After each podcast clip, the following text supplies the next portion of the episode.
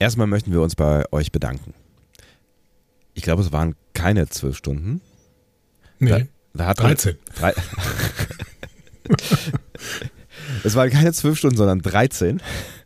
Da hatten wir schon äh, über äh, 1000 Euro zusammen, die ihr äh, zusammengetragen habt, um zu spenden für ein äh, gutes Projekt in der Ukraine. Danke dafür und ähm, wir werden natürlich gerne auch weiterhin noch Spenden annehmen und werden das dann gesammelt, wie wir auch in unserem letzten Podcast zu Discovery angekündigt haben, sofern ihr nur PK hört, das nochmal zu kurz äh, zur Erklärung, äh, werden es dann gesammelt äh, weitergeben. Sag nochmal gerade, was ist das äh, für eine Organisation, die du da recherchiert hast? Also das Rasom vor Ukraine.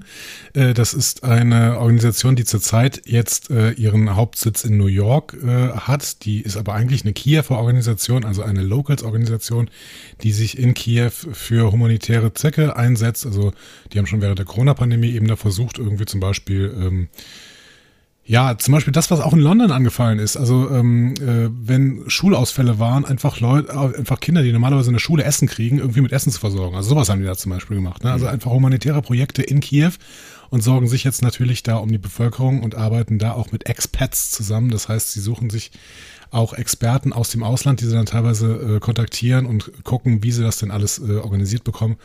Und ähm, Locals-Organisationen sind meistens tatsächlich die, die am meisten irgendwie anrichten können, irgendwie in ihrem eigenen äh, Land, weil sie eben die Strukturen da schon aufgebaut haben.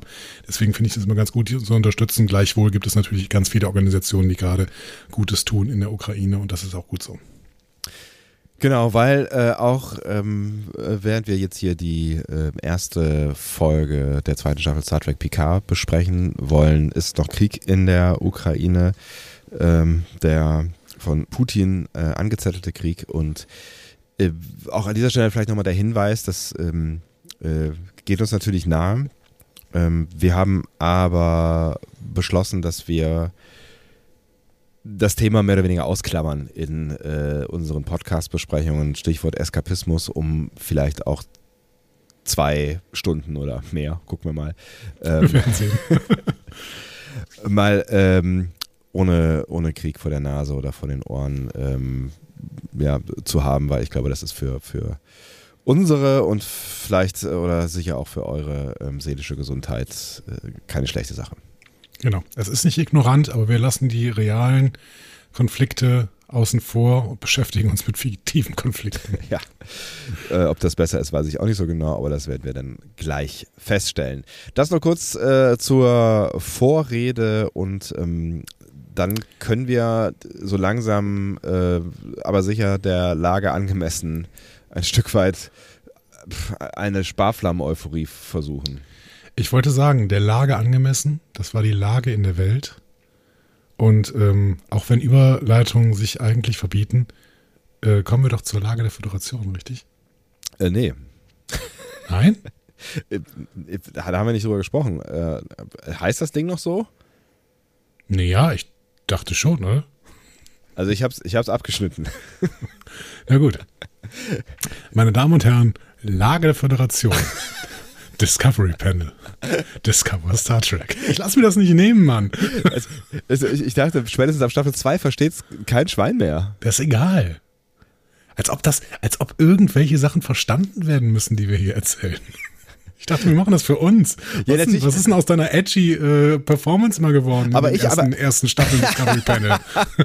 Aber ich würde es ja auch gerne verstehen, weißt du? Also und eigentlich ist ja die Lage der Föder- Föderation wird ja deutlich intensiver in Discovery gerade besprochen, oder? Auch. okay, komm. ähm, ja. Da, guck, ey, Wolltest du noch mal was sagen, oder? Ich, hör auf zu stammeln, geh mal in das Intro da. Ihr hört einen Discovery Panel Podcast. Discovery Panel. Discover Star Trek.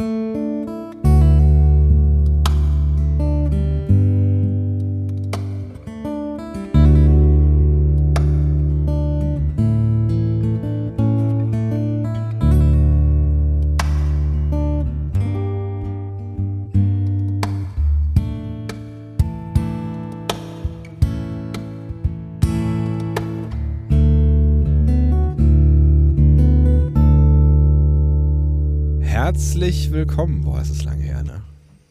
Es ist super lang. Ja, ich hatte kurz überlegt, ob wir ähm, Sebastian Klaasmann fragen müssen, ob er ein neues Intro äh, macht, weil das Intro von, des, von, von Picard sich ja verändert hat. Ja. Aber ich wollte es irgendwie nicht, weil das ist Nee. so schön. Und das Grundthema ist ja auch noch drin im, im neuen Genau, Intro. das ist noch also, drin, ja, also ja. insofern, nee, ich möchte eigentlich, ich möchte auch, also auch wenn ich Sebastian Klaasmann alles äh, äh, an kreativer Freiheit hier auf diesem Panel überlassen möchte, was geht, aber in, in dem Fall, ich finde ich finde es auch so einer, einer unserer schönsten Vorspänne, aber das sagen wir, glaube ich, äh, bei ungefähr Zu jedem Vorspann.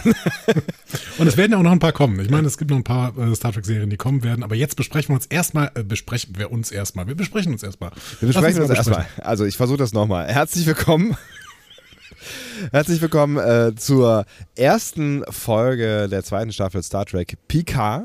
Ähm, und die heißt The Stargazer. Auf Deutsch wissen wir noch nicht, ne? Ähm, doch, der, der oh Mann. Erwisch mich doch nicht hier immer auf dem falschen Fuß. Entschuldige bitte, ich mache das, ich mach das jetzt seit ungefähr 150 Folgen, dass ich sowas sage, die Folge heißt auf Englisch und dann mutmaße ich, wie sie auf Deutsch heißt und du sagst sowas wie, nee, haben sie nicht übersetzt und heißt jetzt ganz anders oder Nee, so. du hast recht, wir wissen es eigentlich noch nicht. Ich habe gerade geguckt, ob wir es schon wissen. Nee, wir wissen es noch nicht. Aber ich würde fast tippen, dass sie es mit äh, der äh, Sterngucker Nein, oder so. die Stargazer werden sie es übersetzen, oder?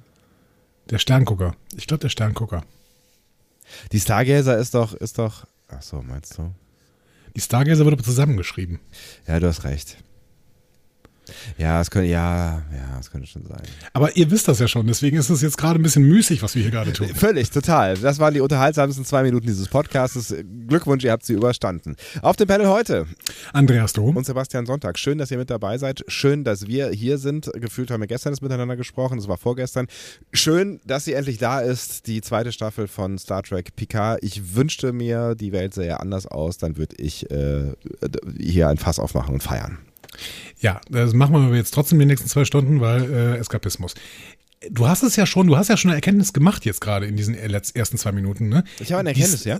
Ja, der Titel dieser so. Folge ist ein wunderschönes Wortspiel. The Stargazer. Mhm, Das stimmt, ja.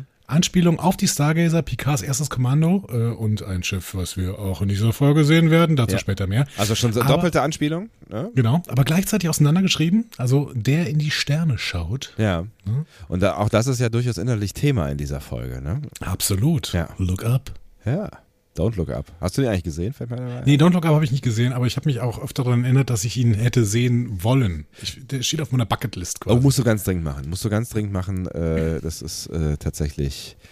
Also ich, ich, ich habe nur durch Zufall von diesem Film erfahren, weil ich, ich weiß gar nicht genau warum, aber ich bin da irgendwie drüber gestolpert und dann äh, habe ich ihn viel später geguckt als alle anderen und ähm, ich war sehr geflasht. Aber ich muss sagen, von den letzten Wochen steht auf meiner Bucketlist Licorice Pizza noch viel höher. Aber gut, das ist jetzt, das führt uns weg. Ähm, Wir haben ja keine Zeit. Wir wollen das hier ganz geschmeidig Richtig. und entspannt äh, äh, durchziehen und ähm, wollten uns auch gar nicht jetzt hier in irgendeinen Zeitdruck äh, begeben, aber haben jetzt mal, ne, wir haben gesagt, wir gehen mal in einem, einem Grundgefühl der Entspanntheit hinein unter der Grundannahme, dass das, was wir zu besprechen haben, in ungefähr zwei Stunden zu besprechen wäre. wir werden sehen, ihr wisst es schon, denn es steht äh, unten in eurem Podcatcher drin, wie lange Aber du musst auch ein bisschen, du musst auch ein bisschen was für unsere Realität tun. Ne? Du kannst jetzt nicht immer nur über die Realität äh, unserer geschätzten Zuhörerinnen und Zuhörer reden. Ich finde, unsere Realität hat auch eine Berechtigung. Ja, meine schon. Ich würde aber vielleicht sofort einsteigen in das Team hinter der Folge, weil ich meine, die Leute wollen ja auch was darüber erfahren. Ja? Hm? Wollt Und ihr du was auch. darüber erfahren? Ich wollte was. Du will ich will dringend was darüber erfahren. Ja. Autoren dieser Folge sind zwei Leute, die du beide kennst. Ja. Kannst du vielleicht einen schätzen? Ich sehe es gerade vor mir, deswegen ja, ich könnte, ich könnte einschätzen. Okay, okay. Wenn du es vor dir siehst, dann ist, ist das auch wieder müßig. Es sind Akiva Goldsman und Terry Metallis. Ja.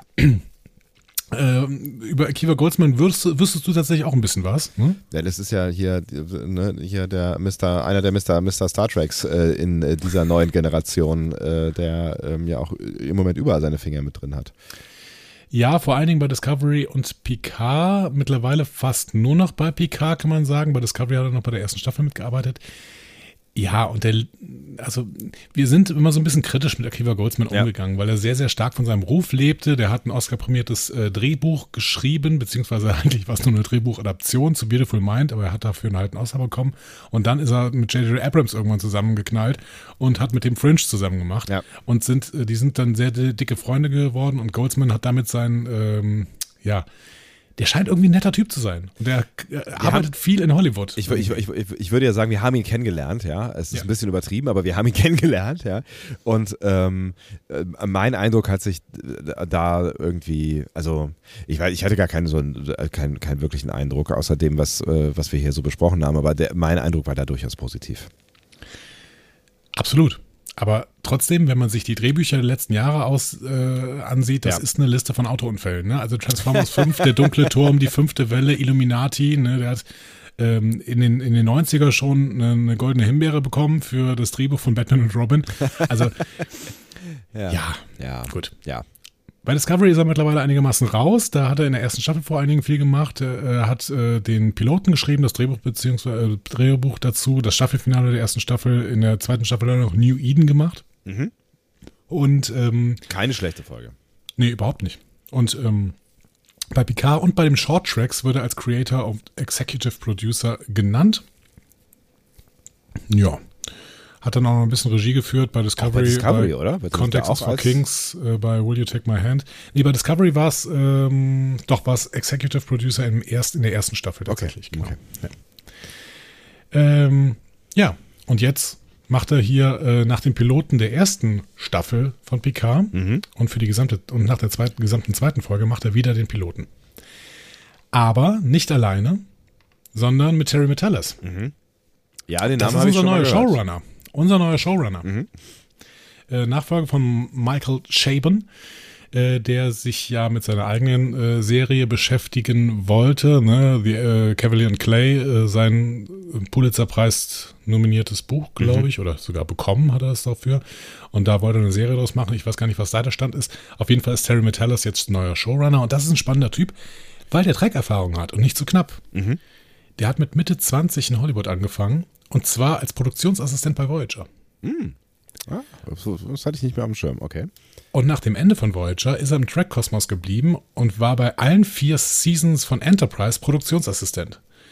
Hat sogar da zwei Stories geschrieben, nämlich für die dritte Staffel von Enterprise, Impulse und Strategem. Und vor allen Dingen war er Assistent von Brandon Brager himself. Ah, okay. Mhm. Das heißt, äh, der weiß auf jeden Fall, wie Star Trek funktioniert, äh, denn äh, wenn man eins sagen kann, dann ist Brandon Brager war ewig bei Star Trek und der weiß auf jeden Fall, wie 90er Star Trek funktioniert. Ja, hat. ja, ja.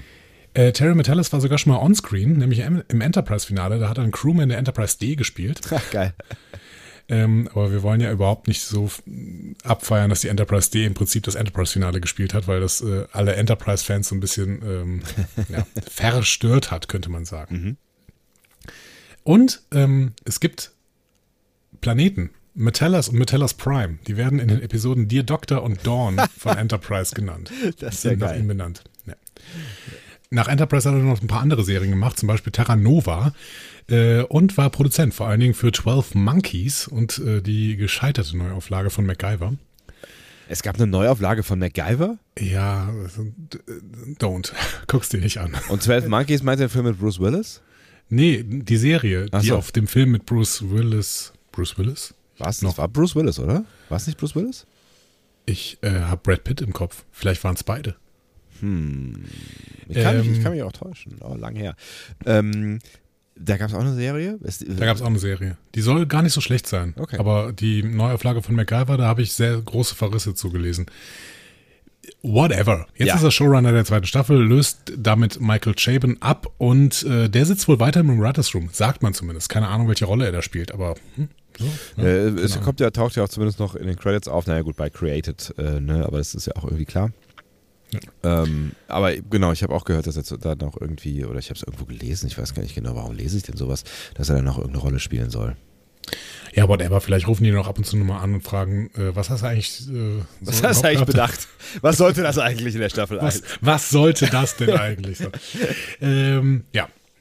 Äh, aber so viel zu den beiden Autoren, äh, Kiva Goldsman und Terry Metallis. Regie hat auch ein alter Bekannter geführt. Wir haben ja nichts Neues in dem Team hinter der Folge, nämlich Doug Arniokoski.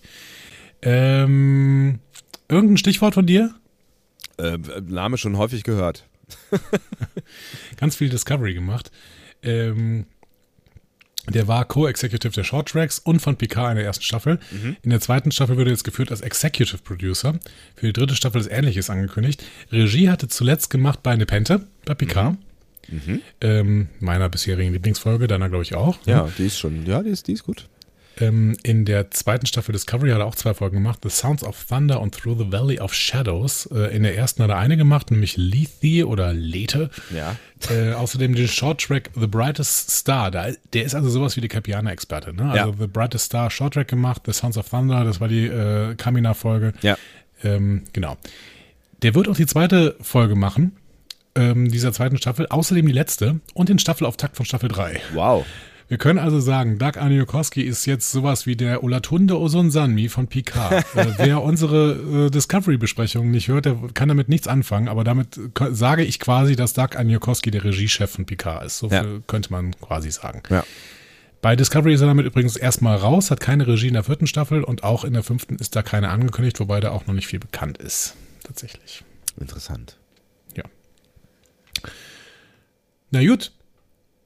So. Ja wenn du möchtest. Es hat ja sehr, sehr lange gedauert, ne? Es ist äh, es zwei hat, Jahre ja. her. Es, es sind es echt zwei Jahre, ja klar, das sind zwei Jahre. Das war, es war im, im, im Januar 2000, also 2000 wollte ich ja sagen, 2020. Es hat mhm. die Pandemie lang gedauert, bis diese, diese Serie, naja gut, sind wir mal ja, Jetzt ist die Pandemie ja Gott sei Dank vorbei. Ja, die ist vorbei. Drosten hat seinen Podcast eingestellt, damit ist die Pandemie vorbei, oder? Ja. Also. Was? Hör ich da Widerrede? Nee, ich, du hast niemals keine Widerrede von ja. mir. Gut. Widerrede ist zwecklos. Ja. Ähm, es ist krass, es ist krass, äh, dass es schon so lange her ist, aber ähm, ich, ich habe wirklich gemerkt, wie ich dieser Serie, dieser Fortsetzung der Serie entgegengefiebert habe, wie bisher eigentlich keiner anderen ähm, Serie jetzt hier in unserem neuen Track-Zeitalter. Und ähm, es ist krass, ne? Ja. Ist, die Serie hat halt ihre ganz eigene Stimmung. Ja. Ähm, wir waren nicht mit allem zufrieden, was erste, die erste Staffel uns geboten hat. Ähm, nee. Im Gegenteil, wir waren mit ganz viel nicht zufrieden. Ja. Aber trotzdem hat diese, ist diese Serie in uns gereift wie ein guter Rotwein vom Chateau Picard. Es hat vor allen Dingen vieles doch ganz gut funktioniert, was sie gemacht haben. Also Stories mal wieder nicht so richtig, ne? Also das war irgendwie. Aber ähm, ich denke, wohlwollend an viele Dinge aus der ersten Staffel zurück. Ich habe jetzt auch nochmal die Extras angeguckt auf der, auf der PK DVD. Blu-ray sagt man da, glaube ich, mittlerweile. Ähm, der VHS. Es ist immer noch eine DVD. Die Blu-ray heißt, heißt ja nur, dass es eine andere Technik ist, aber das Medium ist immer noch eine DVD. Ich kann sogar eine CD, glaube ich, sagen. Okay. ähm, es steht nämlich für äh, Digital Versatile Disc, glaube ich, und es ist doch immer noch das Gleiche. Was hast du gesehen in diesen Extras da, Mann?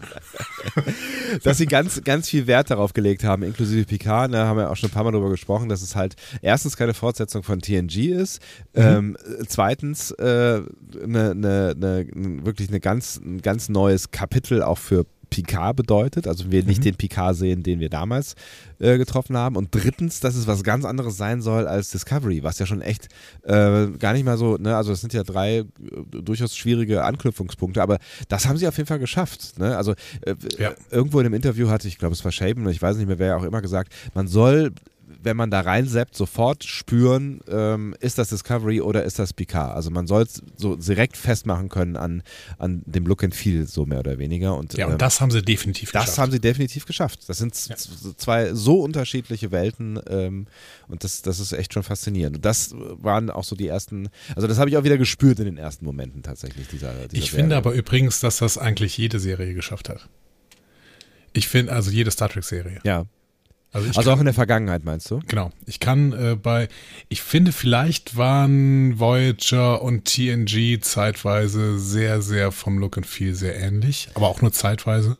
Ja, aber auch, auch dadurch, dass die ja wieder doch einigermaßen zeitlich versetzt sind, sind so ein bisschen andere Generationen, habe ich so ein bisschen das Gefühl. Ja. Also ich finde, dass, dass, dass am ähnlichsten sich äh, schon noch so von, von, von, den, von der Welt, in der wir uns bewegen, DS9 und TNG sind, auch wenn DS9 dadurch, dass es auf DS9 spielt, natürlich auch ein ganz anderes Gefühl vermittelt und die Charaktere auch ganz anders äh, sind so, ne? Das, genau, aber des, ja. genau deswegen sehe ich es völlig anders. Wenn ich DS9 brauche ich zwei Minuten, äh, dann weiß ich hundertprozentig, dass es DS9 ist. Ja, DS9 brauchst du wahrscheinlich zehn Sekunden, weil äh, 90 Prozent aller DS9-Folgen spielen auf DS9 und dann hast du halt irgendwie so ein graues Panel im Hintergrund und äh, so, dann, ne? Ja. Naja, du hast recht. Die haben es schon, die haben es die ganz gut auseinander dividieren können, auch in der Vergangenheit. Ja. Wenn du möchtest, also ich, ich, ich bin ehrlich gesagt heiß auf die Folge. ja, absolut. Ich bin, ich bin äh, voll dabei und äh, ich, ich habe ich hab das Gefühl, ich müsste noch irgendwas tun, ich müsste irgendwie irgendwas zelebrieren, ich müsste irgendeine Trommel, Trommel schlagen oder, oder einen Sekt aufmachen, aber es ist halt alles nicht so und äh, deswegen freuen wir uns jetzt äh, gemeinschaftlich mit dir, mein lieber Andreas, in diese erste Folge einzutauchen, rein inhaltlich. Wir starten sofort mit einem roten Alarm in die erste Szene. Mhm sehen Männer mit Sternenflottengewehren und Phasern und in Sternenflottenuniformen, die laufen durch ein Sternenflottenschiff. Durch Erschütterungen werden sie teilweise an die Wände geworfen. Sie laufen bis in einen Turbolift. Einer der Offiziere blutet grün aus einer Kopfwunde, also Vulkanier oder Romulaner, kann man so schnell nicht erkennen. Mhm. Ähm, wobei durch die Folge würde ich sagen Vulkanier. Ja, würde ich auch sagen. Also es, gibt, es gibt eindeutige Indize dafür. Bevor sie auf der Brücke ankommen, werden sie durch den Ausfall der Trägheitsdämpfer durch das ähm, Schiff geschleudert. Auf der Brücke ein beängstigendes Bild, überall Phaserfeuer, es raucht und brennt, Borg-Anschlüsse an den Konsolen. Jean-Luc Picard, der gebeugt vor einer Konsole steht und versucht, das Gleichgewicht zu halten. Man hört noch Stop Firing, Picard. Ein Ruf von einer Stimme, die vielleicht erst nicht zuordnen können. Dann sehen wir, dass es Rios, der hier als Captain der äh, Sternenflotte zu sehen ist. Wir mhm. sehen Agnes Jurati, die völlig schockiert ist von dem, was da passiert. Äh, Jurati erzählt Rios und Picard, dass sie Zugriff auf alles bekommt. Also sie, Lebenserhaltung, Navigation, einfach alles. Picard aktiviert die Selbstzerstörungssequenz. Jetzt sehen wir auch Seven of Nine, die ebenfalls auf der Brücke ist. Mhm. Und als die Angreiferin, immer hat Jurati sie gesagt, Picard noch einmal anspricht, geht die Szene in gleißendes Licht über die Selbstzerstörungssequenz, ist vollständig. Boom! Was für ein Auftakt, oder? Was für ein Auftakt, alter Schwede. Was hast du gedacht? What the fuck? ja, also ich, ne, ich, dann kommt ja relativ schnell, ähm, also ich habe ich hab zuerst gedacht, ne, ist, ist es ein Traum, ist es eine Vision, ist es so, was auch immer, ne, aber dann kommt ja relativ schnell äh, der Hinweis, äh, so und so viele Stunden davor. Ähm, das heißt, wir wissen dann ja äh, relativ schnell, das ist irgendwas, was wir vermutlich in dieser Folge ähm, wiedersehen werden. Mhm. Und ähm, naja, da fragt man sich natürlich schon, was da passiert ist und wie das passieren konnte und dass die Borg ja irgendwie eine Rolle spielen, das, das wussten wir ja schon, ne? dass die Borg Queen eine Rolle spielen wird, aber dass wir da gleich in den ersten 30 Sekunden mit so konfrontiert werden, das hätte ich tatsächlich nicht gedacht. Also das war, also die, hat, hat die Spannung auf jeden Fall schon mal ordentlich hochgetrieben. Die, ähm, ich habe es erst nicht hundertprozentig gecheckt, dass das jetzt wirklich schon die Borg Queen ist. Ich auch nicht. Beim ersten Sehen. Ja. Die äh, Untertitel spoilern uns allerdings ein bisschen. Ich habe es beim ersten Mal ohne Untertitel gesehen und in den Untertiteln steht ganz klar Borg Queen, mhm. wenn sie spricht. Ja, man sieht es ja auch hinterher eigentlich nicht so hundertprozentig, aber nee. es wird halt gesagt. Ja. Genau, nachher wird es auch gesagt. Ja. Genau. Aber ein krasser Auftakt, ne? Also krasser hier, Auftakt, äh, ja. Richtig, richtig äh, heftiger Cold Open, der dann auch irgendwie eine Stimmung vorgibt, ne? Weil mhm. ich meine, ähm, wir sehen es dann auch im neuen Intro. Wir haben zwar noch, du hast es eben angesprochen, die, äh, die Musik, die wir im Hintergrund äh, hatten bei in der ersten Staffel. Ja. Aber schon ein bisschen actionreicher. Ne? Ja. So. Äh, es ist alles ein bisschen actionreicher. Es hat mich so ein bisschen daran erinnert an den, den Wechsel von äh, DS9 Staffel 3 auf DS9 Staffel 4, als die Feind dazu kam. Da waren ein paar Trommeln dabei. Ja, da ist, das ist schon ein Unterschied. Der Unterschied hier ist signifikanter, keine Frage. Ne? Also das ist schon, das, das Thema liegt noch irgendwo im Hintergrund, aber da, da ist jetzt deutlich mehr ähm, Wumms hinter. So, ne? Aber gefällt mir ganz gut. Ich habe eine Bild-für-Bild-Analyse des neuen Intros gemacht. Das wird uns die nächsten zwei Stunden beschäftigen. Nee, ich äh, führe es jetzt erstmal auf und du kannst unterbrechen, wenn du über irgendwas reden möchtest, ja? Ja. In der ersten Szene brechen die oberen Scheiben des Wintergartens mhm. im Chateau Picard. Ja. Mindestens eine dieser Scherben beinhaltet eine Rose. Werden wir ja wiedersehen. Sie, genau. Symbolistik wird in Picard sehr, sehr groß geschrieben. Wir merken uns Rose. So. Will- ist doch gar nicht mehr dabei. Ich, will- ich will auf gar nichts äh, hinaus, aber Rose. Ich will auf gar nichts hinaus. denkt nicht an eine Rose. Nein, denkt nicht an eine Rose. Jetzt nicht an eine Rose denken. Dann sehen wir eine Scherbe durch einen Weinstock fallen. Das endet sehr dem Anfang des Intros der ersten Staffel. Dann Ja. schwenken wir über zu Weltraumbildern. Wir sehen ein kreuzförmiges Borgschiff, Mhm. welches sich öffnet und innen grün leuchtet. Das grüne Leuchten blitzt auf, das Borgschiff verschwindet und wir sehen den Kristall, den wir aus dem Intro der ersten Staffel kennen. Mhm. Dieser Kristall teilt sich. Anschließend sehen wir noch mehr Kristalle. Sie bilden eine Art Geflecht. Zwischenzeitlich sieht das auch aus wie ein Genstrang. Genetik. Hm. Dann eine Art Zahnradgebilde, welches von innen leuchtet. Die Scherbe vom Anfang fällt durch die Mitte dieses Zahnradgebildes und auch die Kamera schwenkt dadurch und blendet über in einen kreisförmigen Tunnel, an dessen Ende eine Lichtquelle leuchtet. Auf den zweiten Blick sieht es dann aus wie ein Sonnensystem, aber dafür ist es sehr regelmäßig. Die Bahnen sind nicht elliptisch, sondern kreisrund. Ähm, und eine Art Raumschiff schießt über eine Art Ozean und wirbelt Fäden auf und fliegt dabei auf die Lichtquelle im Zentrum des Tunnels zu, den wir aber nur von der Seite sehen. So sieht er dann aus wie eine Art Wurmloch zwischen zwei Universen. Wurmloch oder wie die Wissenschaft es nennt, Einstein-Rosenbrücke? Ich stelle hier nur Fragen. Die Kamera, die Kamera blendet über und aus diesem Wurmlochbild äh, wird eine Sanduhr, deren Mittelpunkt hier leuchtet. Wir zoomen auf den oberen Teil der Sanduhr und blenden über in einen Borgkopf, der von uns wegschaut. Dann blendet es über zu kaleidoskopartigen Bildern, in denen Scherben sich zusammensetzen. Und am Ende sehen wir das Auge und einen Teil der rechten, rechten Gesichtshälfte inklusive Ohr von Jean-Luc Picard. Dann das ganze Gesicht und dann die Überblende zum Schriftzug. Der tropft dann auseinander und durch das Delta bekommen wir einen Blick in den Weltraum. Artsy. Ja, definitiv. Und ähm, durchaus mit vielen Fragezeichen, wobei das mit dem Borg ähm, Kreuz äh, ja schon sehr präzise ist. Also ich finde, das ist Ja. so das präziseste Bild, was in dem ganzen Vorspann äh, zu sehen ist. Ähm, Beziehungsweise auch noch der Borgkopf, der äh, ja, stimmt. Ja. Mhm. in der Sanduhr drin ist. Ja. Ähm, aber damit ist das Thema ja auf jeden Fall auch schon mal äh, relativ klar, falls da jetzt noch jemand Zweifel dran gehabt hätte, was denn das Thema dieser Staffel sein könnte. Ja, gut, ich will dich fragen, was ist denn das erste Wort, was nach diesem Vorspann fällt? Also da- danach ähm, äh, läuft Picard ja da so durch die äh, Weinberge, ne? Und Mhm. äh, es ist alles sehr, also auch die Musik ist sehr, sehr peaceful, äh, äh, fried, friedfertig, also alles sehr, ne? Ich hätte keine Ahnung. Ich, ich weiß nicht, ich habe keine Ahnung, womit es anfängt. Also wir starten ja mit Weltraumbilder, wir schwenken auf die Erde, hören Funkinterferenzen und dann zoomen wir in Richtung Frankreich und die Funkinterferenzen werden zu Jazzmusik. Ah ja, genau. Und welches Stück wird gespielt? Habe ich vergessen. Time is on my Ah ja, side. richtig. Ah ja, richtig. Ah ja, richtig. Yes, ah, ja, it richtig. is. Ja, richtig. Ja, also das erste Wort, was wir äh, nach diesem Intro hören, ist das Wort Time, gesungen von Irma Thomas aus dem Jahr 64. ähm, Ja. Das Original ist übrigens von Norman Mead. Äh, das, der Mann heißt eigentlich Jerry Ragovoy, ähm, aber es äh, hat sich Fleisch genannt. Hat, hat sich Norman, nee, Mead, also M-E-A-D-E, Mead. Ah, Ähm, be bekannter, die bekanntere Cover, äh, das bekanntere Cover ist auch aus dem Jahr 64, aber von den Stones. ah, So, die haben das auch gecovert, Okay. Times on My Side. Kennst du den Song? Ähm, irgendwie kam er mir auf jeden Fall bekannt vor, ja. Aber das, hat jetzt, das war, ist das nicht irgendwie so ein, so ein äh, direkter Ohrwurmkandidat. Ich kenne ihn vor allen Dingen aus einem Film, Ja. Äh, den ich hier mal empfehlen möchte. Der Ja. Film heißt Fallen oder auf Deutsch Dämon. Aha. Dazu später mehr, möchte ich sagen. Okay. Mit Denzel Washington aus dem Jahr 1998. Ähm, Mhm. Story, ein Dämon ist auf der Erde, greift von Leuten Besitz. Ne?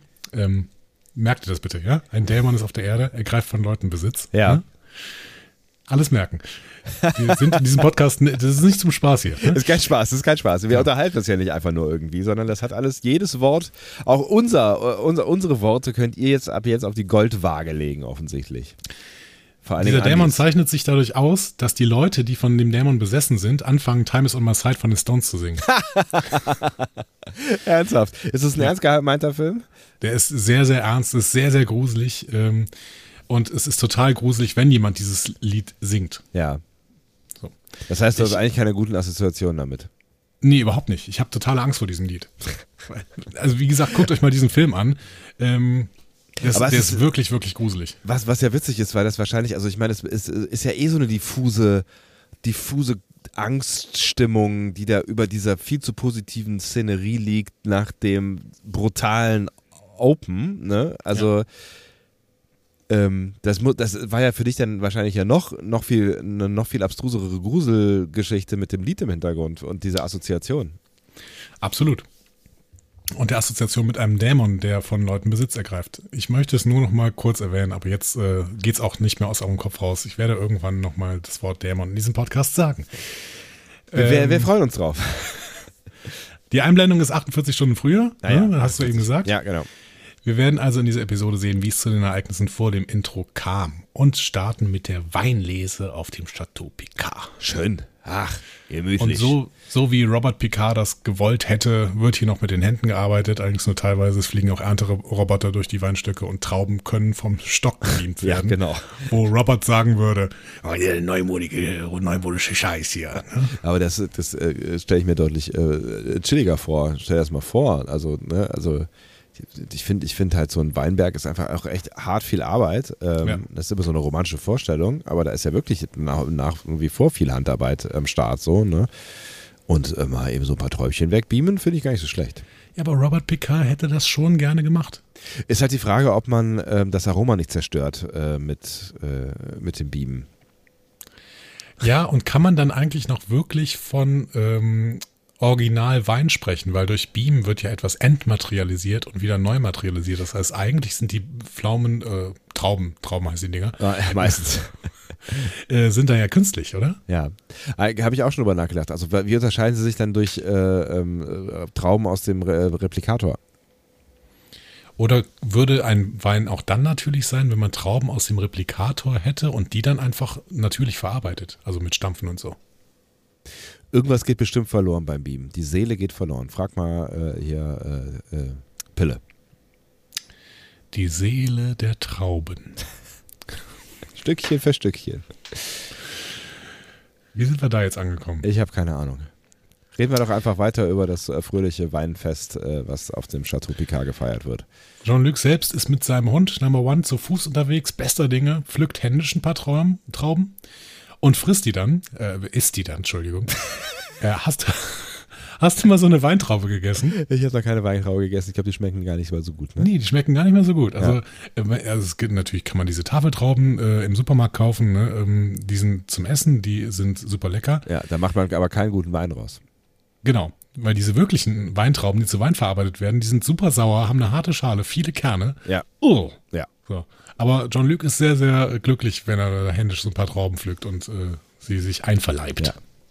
Ja, also ich frage mich da auch mal so ein bisschen, ne, also wir, das, wir thematisieren ja hinterher auch seine, seine Berufung und sein, sein, sein äh, Treiben in die, in die Sterne hinein. Wie viel, also wie, wie glücklich macht ihn das da wirklich? Also wie authentisch ist das eigentlich, dass er da wirklich mit Glück durch die Weinberge läuft und denkt, oh, ist das toll, dass wir jetzt hier so einen Wein ernten können? Oder ist es einfach nur so ein bisschen Nostalgie? Oder ist es einfach Duty? Er hat jetzt gerade halt eine andere Form von Duty. Ja, Duty Dienst. First war ja immer schon, ne? Genau. Wir sehen teils menschliche, teils romulanische Ernsthelfer, äh, Ernsthelfer, genau, ErntehelferInnen und Laris organisiert das Labeling. Ja. Und den Versand. Und dabei wird sie von Jean-Luc beobachtet und guckt anschließend auch interessiert zu ihm rüber. Mhm. Mhm. Abends treffen sich äh, Picard und Laris dann auf der Terrasse des Chateaus zu einem Glas Wein. Prosten sich auf äh, erst auf Hebräisch zu, mhm. Chaim, hm? ja. Dann auf Irisch, Slante oder Slanty. Pff, wenn du das sagst. geschrieben. Ja. Dann auf, auf Russisch, Nostrovje. Mhm.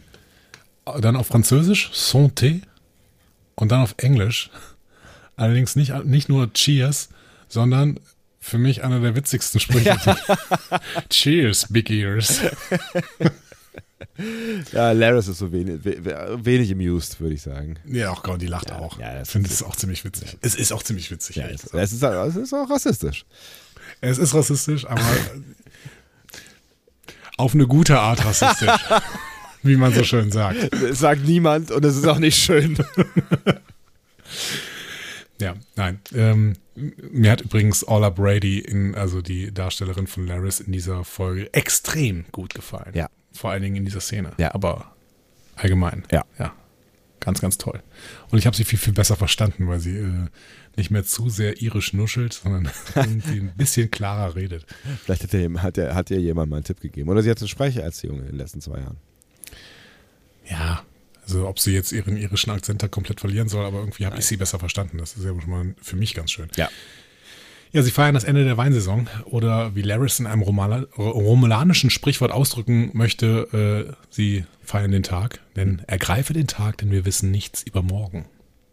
Ja, eigentlich fehlt nur noch Gandalf, der ein Feuerwerk macht. Was uns aber auch sagt, Picard hat Romulanisch gelernt. Stimmt, ja. Nicht schlecht, finde Ja, ich. finde ich auch nicht Ja. schlecht, ja.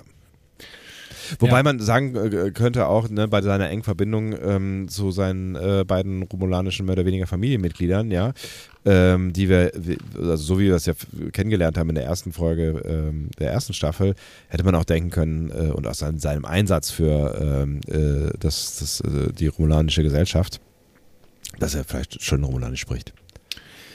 Ja, wir haben ja schon öfter mal überlegt, ob die Leute überhaupt noch Fremdsprachen lernen Ja, in äh, der natürlich. Zukunft. Ne? Mit dem Universalbesetzer ist das halt immer so eine Frage. Ne? Ja, du hast aber schon Jaban aus angesprochen, Ja. ähm, der in der ersten Staffel ja noch bei Laris dabei war. Ja. Und ähm, offensichtlich äh, sehen wir hier, Jaban ist gestorben, vor anderthalb Jahren schon. Mhm. Ähm, Frage, musste der jetzt sterben, damit wir schwer in die Beziehung zwischen Picard und Laris belegen können? Ja, offensichtlich. Ja, also, keine Ahnung. Ich, ich, hatte, ich hatte kurz überlegt, ob ich irgendwas vergessen habe, weil es gab ja auch, ähm, ähm, es gab ja auch wilde Szenen in, im Chateau Picard in der ersten Staffel. Kurz überlegt, ob ich da irgendwas vergessen habe, dass, äh, dass er da erschossen wurde oder sowas. Aber ähm, ich, ich hatte darauf gehofft, dass du mich daran erinnern würdest. Ich kann mich jetzt gerade Nee. spontan nicht daran erinnern. Ist er nicht. Ja. Ähm, offensichtlich ist er ganz knapp nach der äh, ersten Staffel ähm, gestorben, denn Ja. mit den Zeitangaben müssten auch ungefähr anderthalb Jahren vergangen sein. Ähm, ja, also nach Ed, an- Ed in Arcadia Ego 2 müsste er Ja. gestorben sein. Aber das heißt, ähm, dann ist er äh, vermutlich äh, wirklich aus drehbuchtechnischen Gründen gestorben. Wobei äh, wir können jetzt nochmal darüber sprechen, was da jetzt eigentlich gerade passiert. Ja, wir erfahren erst noch ein bisschen ähm, von der Beziehung von Laris und Jaban. Ne? Ja. Wir erfahren, dass es eine arrangierte Beziehung war, also schon bei der Geburt, aber sie haben dann gelernt, sich zu lieben. Wir erfahren auch noch was äh, über Romulaner an sich. Sie lieben zwar sehr intensiv, aber sie ehren die Liebe dann nicht damit, dass sie über den Tod hinaus lange allein bleiben. Nein, sie lieben neu und dann umso intensiver. Fand ich eine, eine, eine, einen schönen Satz irgendwie. Fand ich auch eine, schö- finde ich auch eine schöne Idee. Ja. Mag ich auch ganz gern. Ja. Also wir, wir haben, es gab Comics zur ersten Staffel Picard, ähm, in denen die Geschichte von Laris und Jaban ein bisschen anders erzählt worden ist. Ähm, aber gut, hier haben wir es jetzt kanonisiert. Ja. Es war eine arrangierte Beziehung, die dann eben auch, ja, während der Geheimdienstzeit irgendwie weitergeführt werden musste. Diese Geheimdienstzeit wird dann in den Comics ein bisschen anders erzählt, dass die sich da mehr oder weniger verliebt haben und gegen den äh, Wunsch ähm, äh, ihres, ihres Truppenführers oder sowas, die eine Beziehung geführt haben, sich zwischenzeitlich dann auch verstecken mussten, bis äh, Picard sie dann gerettet hat. Okay. Ja. Ja, mein Gott. Ja, aber mit dieser faktischen Liebeserklärung, die äh, Laris dann quasi Picard gegenüber macht, ist dieser sichtlich überfordert. Ja. Und auch darauf reagiert Laris. und sag mal, sag mal, du und deine Sterne, ist das eigentlich ein ständiges Suchen oder ein ständiges Wegrennen? Und bin ich hier eigentlich zu persönlich? Nö, nö. Ist, ich finde es schon konsequent, wie unbeholfen Picard hier gezeichnet wird, Ja. oder? Au- Auf jeden Fall. Und ich finde, dass das schließt auch total an, äh, an das, was wir eigentlich so von, von ihm kennen. Ne? Also von ihm äh, äh, aus, aus TNG noch äh, so ein Stück weit kennen, weil ähm, ne, er erzählt ja dann auch irgendwie, dass er, dass er, dass er mal geliebt hat, also hier und da so, aber mhm. es, es war ja immer nur so episodenweise. Und äh, ansonsten ist er mit sämtlicher Zuneigung ähm, ja doch eher unbeholfen klargekommen. Und diese Unbeholfenheit legt er halt voll in dieser Szene. Er sagt dann irgendwie, ja, nee, nee, äh, alles gut, sprich weiter, alles gut, ne, so. Laris fragt dann danach, ähm, ist so ein allein, so ein solitäres Leben, so allein sein, ist das wirklich alles, was er wollte, was du wolltest? Und Picard sagt, ja. Ähm, es gab so einen Teil von mir, der vielleicht nicht allein sein wollte, aber der musste immer hinter dem Dienst zurückstehen. Mhm. Und Laris sagt, ja gut, aber dann lass doch diese Logik mal durchbrechen. Ne? Und kurz sieht es dann auch so aus, als wäre Picard bereit dazu. Kommt ihr näher, berührt ihr Gesicht. Aber kurz vor dem Kuss stoppt er und man sieht auch Laris an, sie checkt zwar gerade, was, was da passiert, aber sie ist gekränkt und geht dann mit dem Verweis auf die späte Uhrzeit und eine morgige Rede von Picard. Ja. Ja, es ist wie du sagst, ich mochte diese Szene total gern, weil du mit einem Charakter, der durch sieben Jahre TNG, durch sechs Filme, durch eine Staffel Picard, dass der so tief geschrieben ist. Ja. Mit so einem kannst du natürlich extrem gut emotionale Szenen schreiben. Ne? Absolut, genau. Und äh, also ich, ich, ich fand es auch tatsächlich, ne, also man, ne, Patrick Stewart in allen Ehren, ne, immer, ever.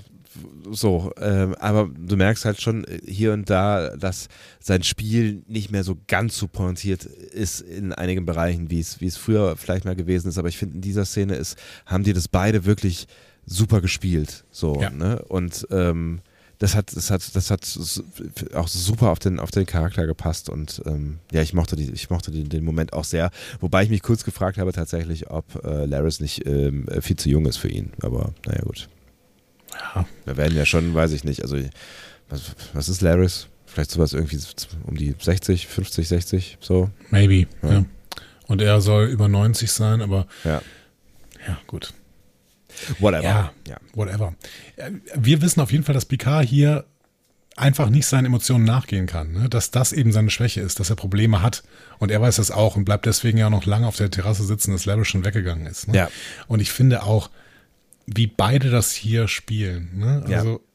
natürlich machen die nicht viel. Das muss man aber auch im TV nicht. Ja, ne? ja genau. Ähm, ich, ich habe das sehr, sehr genossen, diese Szene. Ja. Also allein wegen des Spiels von Ola Brady, aber auch wie, wie Stuart dann am Ende da noch sitzt und in die Leere starrt und merkt. Also er spielt dann einfach so eine, ja verdammt, ich kann es einfach nicht. Ja. So. Ja, ja, also ne, sie trifft. Ein Enttäuschen über sich selbst. So. Genau, sie trifft halt einfach einen sehr wunden Punkt irgendwie ja. und ähm, äh, ne, zur, zur, Krönung ähm, demonstriert er ihr quasi nochmal ungewollt, dass sie recht hat. Ja, genau. Und danach gehen wir in eine Traumsequenz. Die mag ich ja mal besonders gern. Ja, ich weiß, da bist du ein großer Fan von.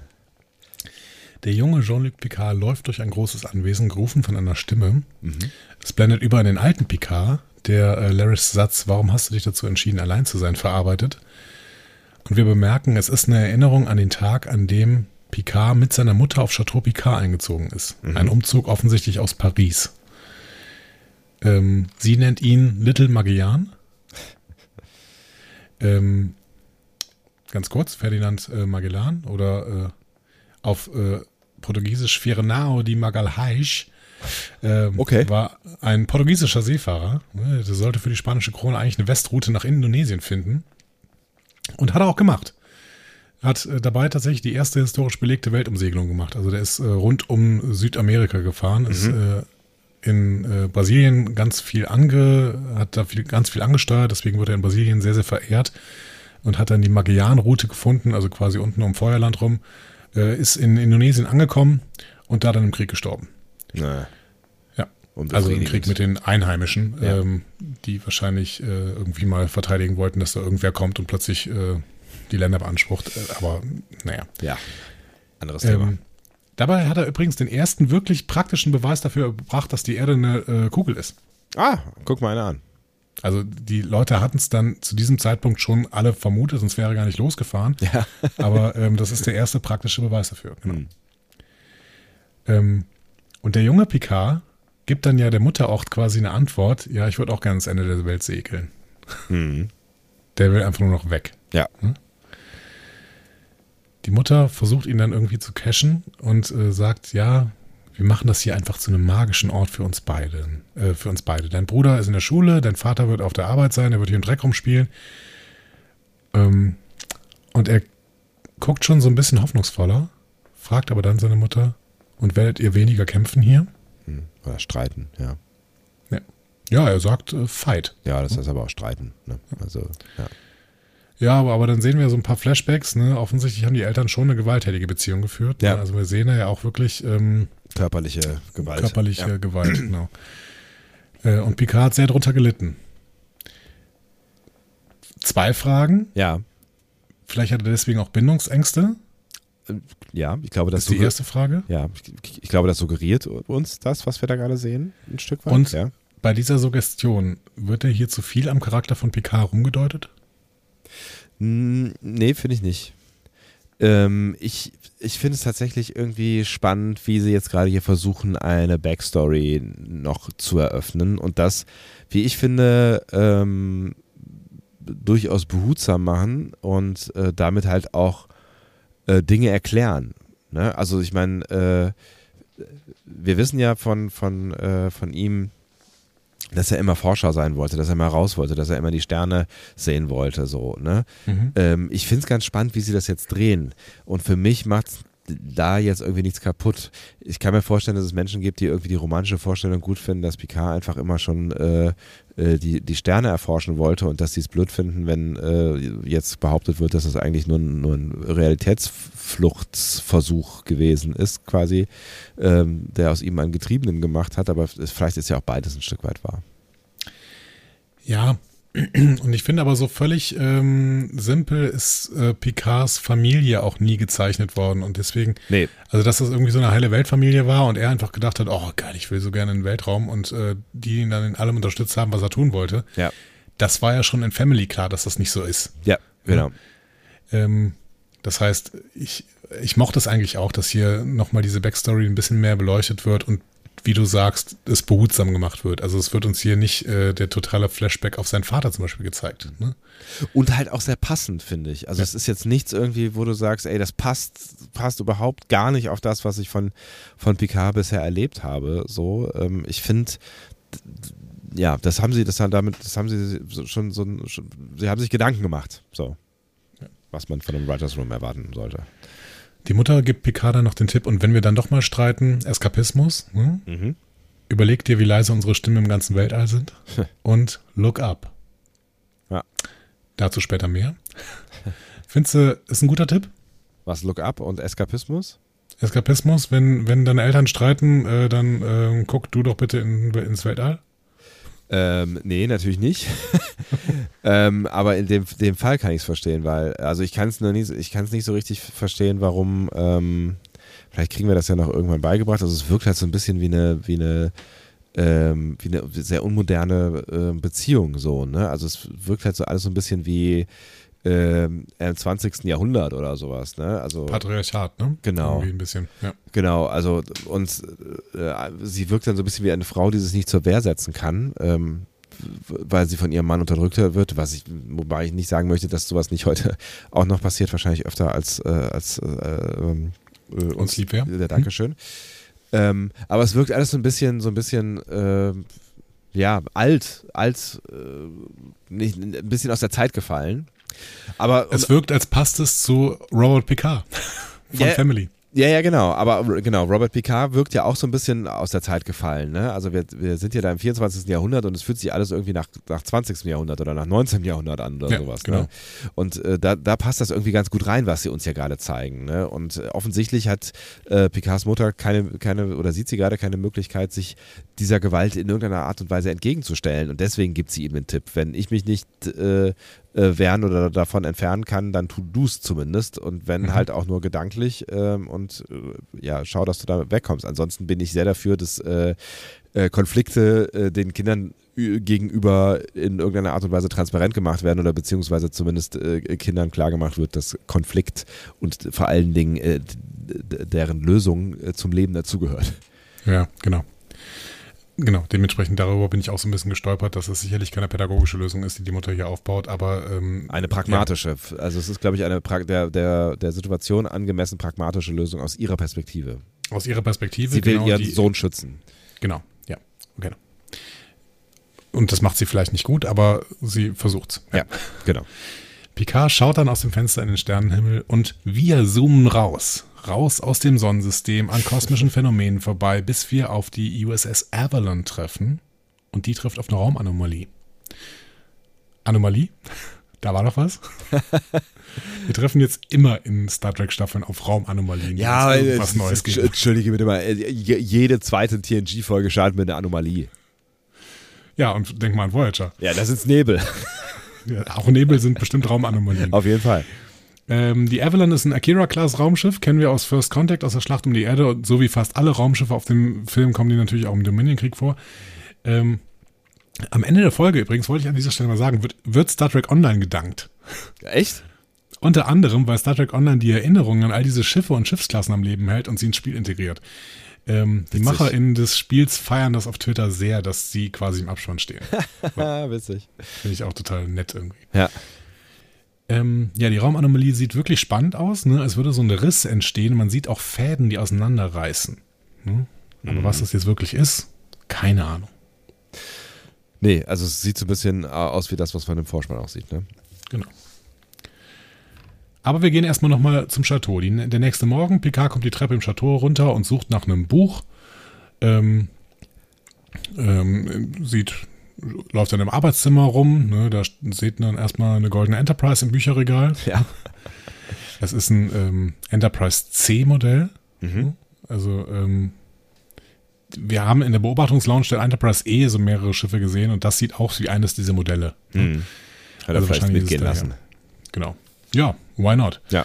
Und ähm, auf dem Tisch liegt ein sehr interessantes äh, Objekt, nämlich ähm, es sind so Überreste einer bajoranischen Tafel der Abrechnung. Und eins davon hat Benjamin Sisko in der DS9-Episode Reckoning zerbrochen. Mhm. Warum Picard das jetzt hat, aber gut, er ist auch irgendwie archäologisch interessiert, vielleicht war er mal auf Bajor. Ach so, aber vorstellen. es ist nicht das Ding von Benjamin. Ja, weiß ich nicht. Also, ja. ich hatte da keinen Tracker dran, habe verfolgt, wo es hingegangen ist. ha. Ja. Laris kommt zu Picard, ärgert sich, weil der Tee, den sie ihm gemacht hat, mittlerweile kalt ist, ne? Earl Grey Cold. Ja, weil sie ihn nicht gefunden hat, weil er irgendwie die ganze Zeit im Haus rumirrt. Vielleicht ist er ihr auch aus dem Weg gegangen, Klammer auf, Klammer zu. Maybe, ja. Laris findet das Buch dann sofort in einem anderen Regal. Ohne dass er ihr den Namen nennt. Ich fand es ein bisschen komisch. Ich suche ein grünes Buch mit goldener Schrift oder sowas, hat er gesagt. Sag doch einen Titel. Ja, gut. Ja. Vielleicht hat er ihn gerade nicht mehr parat. Ähm, unbeholfen spricht Picard sie dann auf den letzten Abend an. Ja. Und Laris resigniert relativ stark. Nee, alles gut, du warst einfach nur du selbst. Und ähm, das kann auch nicht alles so weitergehen. Das wird nämlich nur awkward. Ähm, außerdem bist du zu spät. Und das ist in Zeiten von persönlichen Transportern einfach nur peinlich. Abgang. ja. Aber sie macht ihm schon klar, dass äh, ihre gemeinsame Zeit äh, da enden wird. Ne? Also sie, ja. sie möchte nicht weiter mit ihm ähm, da unterwegs sein.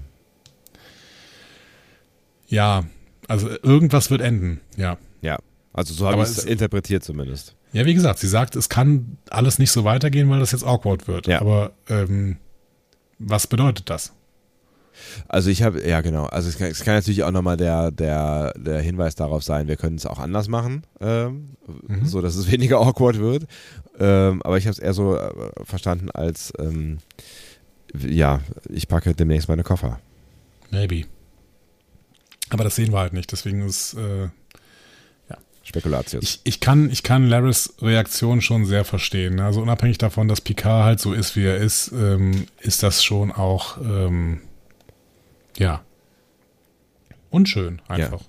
Ja, und wir, ne, ich meine, wir wissen ja jetzt, dass ähm, äh, offensichtlich mindestens anderthalb Jahre vergangen sind. Das heißt, äh, äh, es kann natürlich auch einfach sein, dass sich das zwischen diesen beiden, und wir haben ja den Blick äh, gesehen ganz am Anfang, dass sich zwischen den beiden diese, diese Szene dann auch angebahnt hat über Wochen oder Monate hinweg. Und ähm, ja, da kann ich schon, schon verstehen, auch wenn das Finale nicht funktioniert, dass Larry dann sagt, so, nee, dann eben nicht.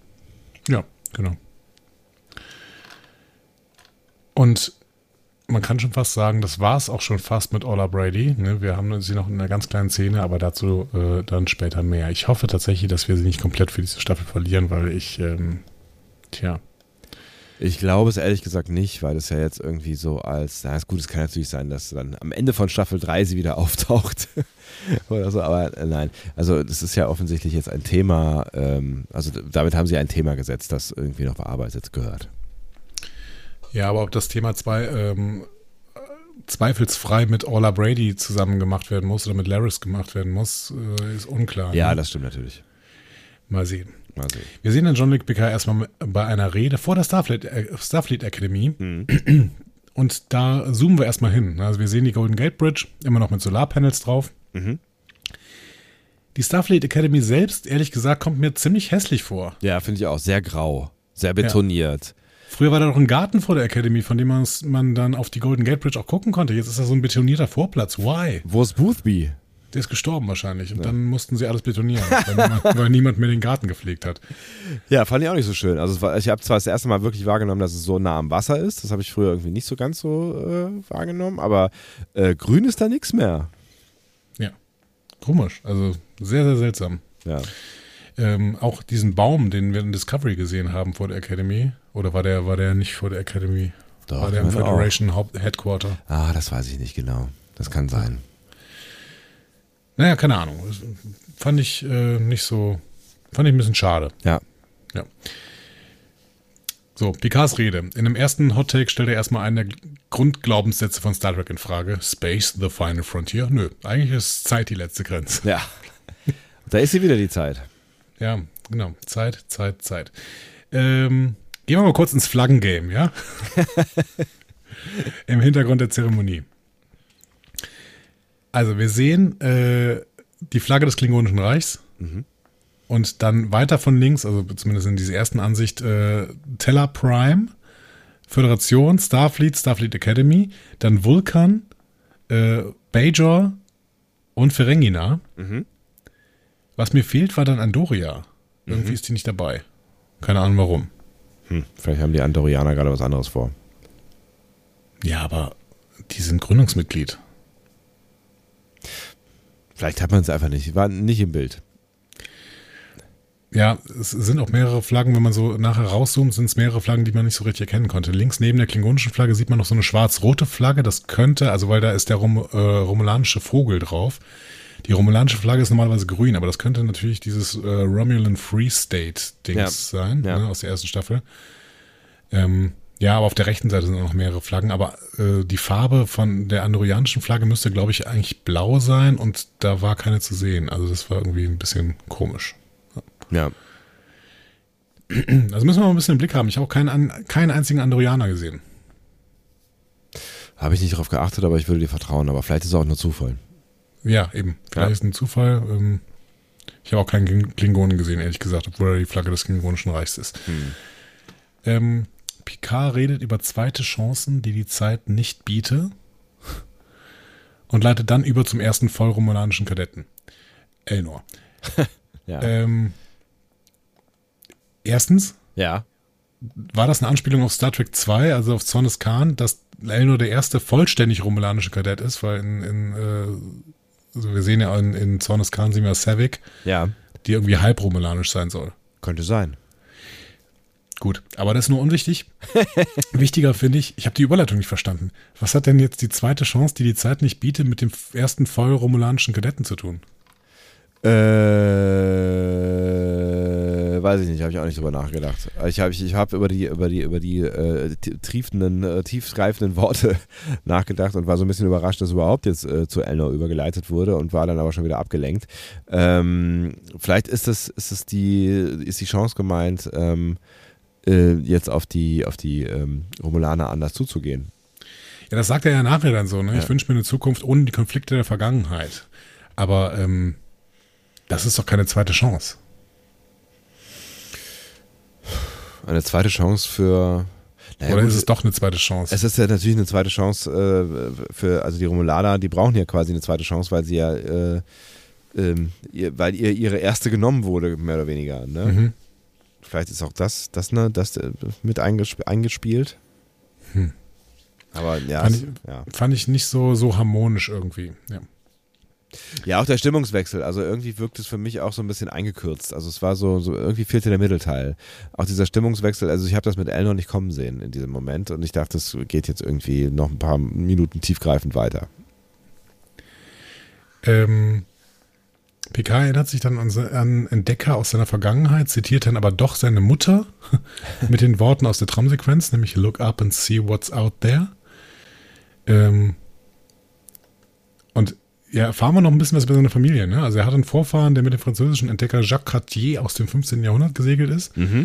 Äh, und einen Vorfahren namens René Picard, der ähm, das Sonnensystem kartiert hat. Hieß nicht auch der, sein Neffe René? Genau. Mhm. Also kann sein, einfach Namensvetter. Ja. Gut. Wie viele Namen haben die in Frankreich? Ja, nicht so viele, drei, vier. Jacques, René, Jean und Luc, oder? Ja. Robert. Übrigens konnte, konnte seine Mutter konnte seinen Namen aussprechen. Das erste Mal hat jemand in dieser Serie Jean-Luc gesagt, ne? während er selber ja auch Jean-Luc sagt. Ja, Jean-Luc. Ja. Naja. Äh, out there, ne? look up and see what's out there. Out there sehen wir dann die La Sirena.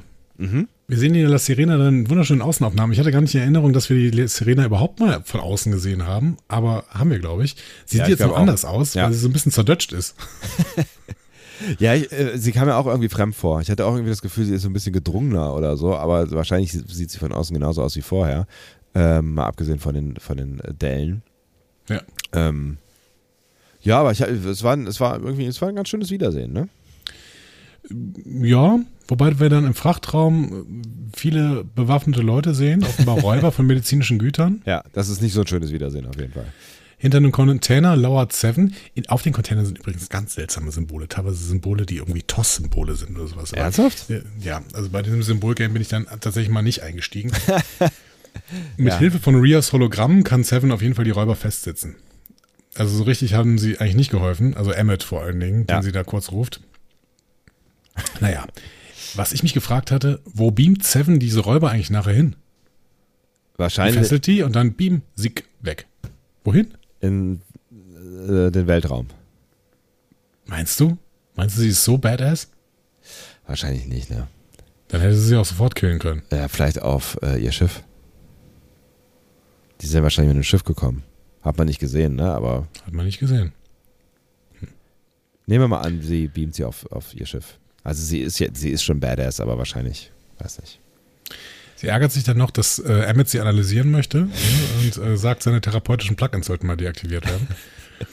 Also, wenn Picard ein Problem hat, mit sich mit sich selbst auseinanderzusetzen, Seven hat das definitiv auch. Ja, aber voll. Aber das, das äh, werden wir in dieser Folge auch noch ein Stück weit lernen.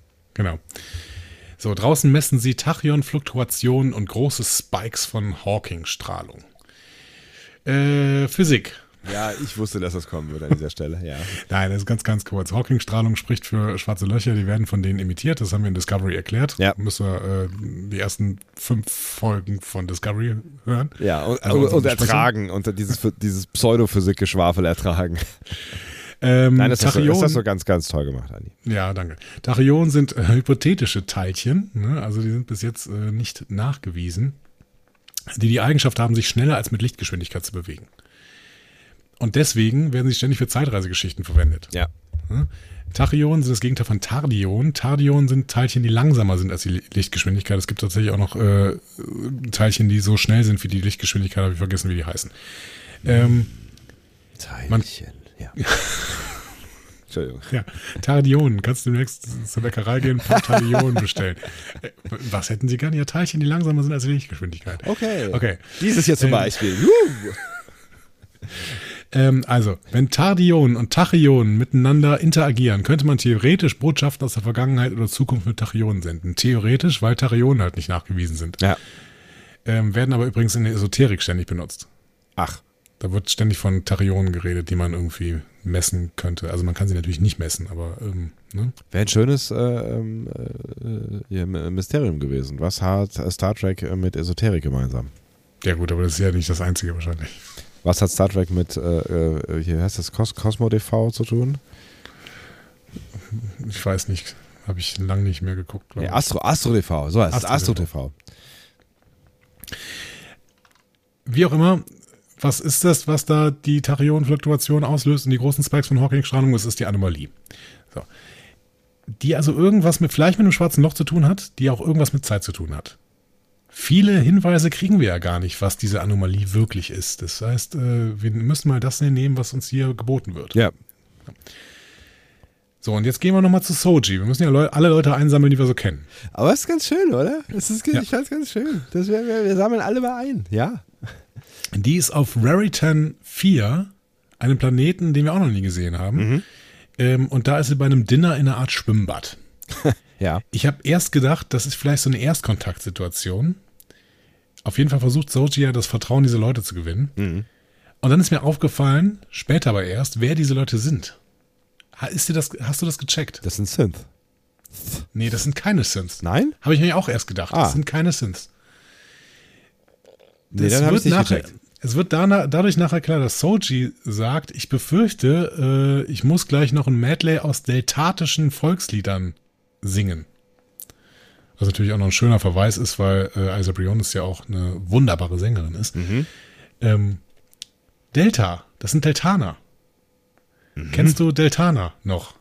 Nee, sag mir gar nichts. Im ersten Film Ja. sehen wir eine Deltanerin, nämlich Ilia. Ah. Die Da- werden uns damals vorgestellt mit, die sind so sexy, dass sie, wenn sie der Sternflotten ein, äh, Ja. an, eintreten, müssen Ja. Zölibat ablegen, weil dann ansonsten alle anderen wahnsinnig werden. Ich erinnere mich, ja. Und die, die, die war auch ähm, recht schlau, äh, die Dame, die wir da, ne? Die war recht schlau und recht kahl, Ja. ähm, wie alle, die da sitzen. Stimmt. Ach, crazy, okay. Und äh, das macht es natürlich noch krasser, dass Jurati äh, später widerstehen kann. Die sehen wir nämlich dann, ähm, Das, dann macht das auch so ein bisschen. Tatsächlich habe ich gedacht, das sind alles Synth, weil sie ne, ne, äh, ähm, Soji ja auch über den ähm, Wegfall, die Aufhebung des Bands der Synth äh, spricht. Und dann habe ich irgendwie gedacht, so, ähm, Alter, äh, da wirst du von, von deinem eigenen Forschungsobjekt angegraben. Wie absurd ist das? ja, genau, aber es ist nicht der Fall. Das ist nicht der Fall. Ich Die lösche das einzige- alles wieder. Der einzige Synth, die da ist, ist Soji. Ja. Okay. Jurati lehnt abseits einer Bar, betrinkt sich, äh, ein Mann kommt zu ihr. Erfolgreich. Erfolgreich, Ja, muss ich mal sagen. erfolgreich. Ja. Mann kommt zu ihr, flirtet mit ihr ne, und es gibt uns Gelegenheit zum Infodumping. Jurati wurde nämlich für den Mord an Bruce Maddox entlastet. Mhm. Ähm, und zwar wegen Alien-Induced Temporary Insanity, also quasi Unzurechnungsfähigkeit wegen dem Mindmeld mit Commander O.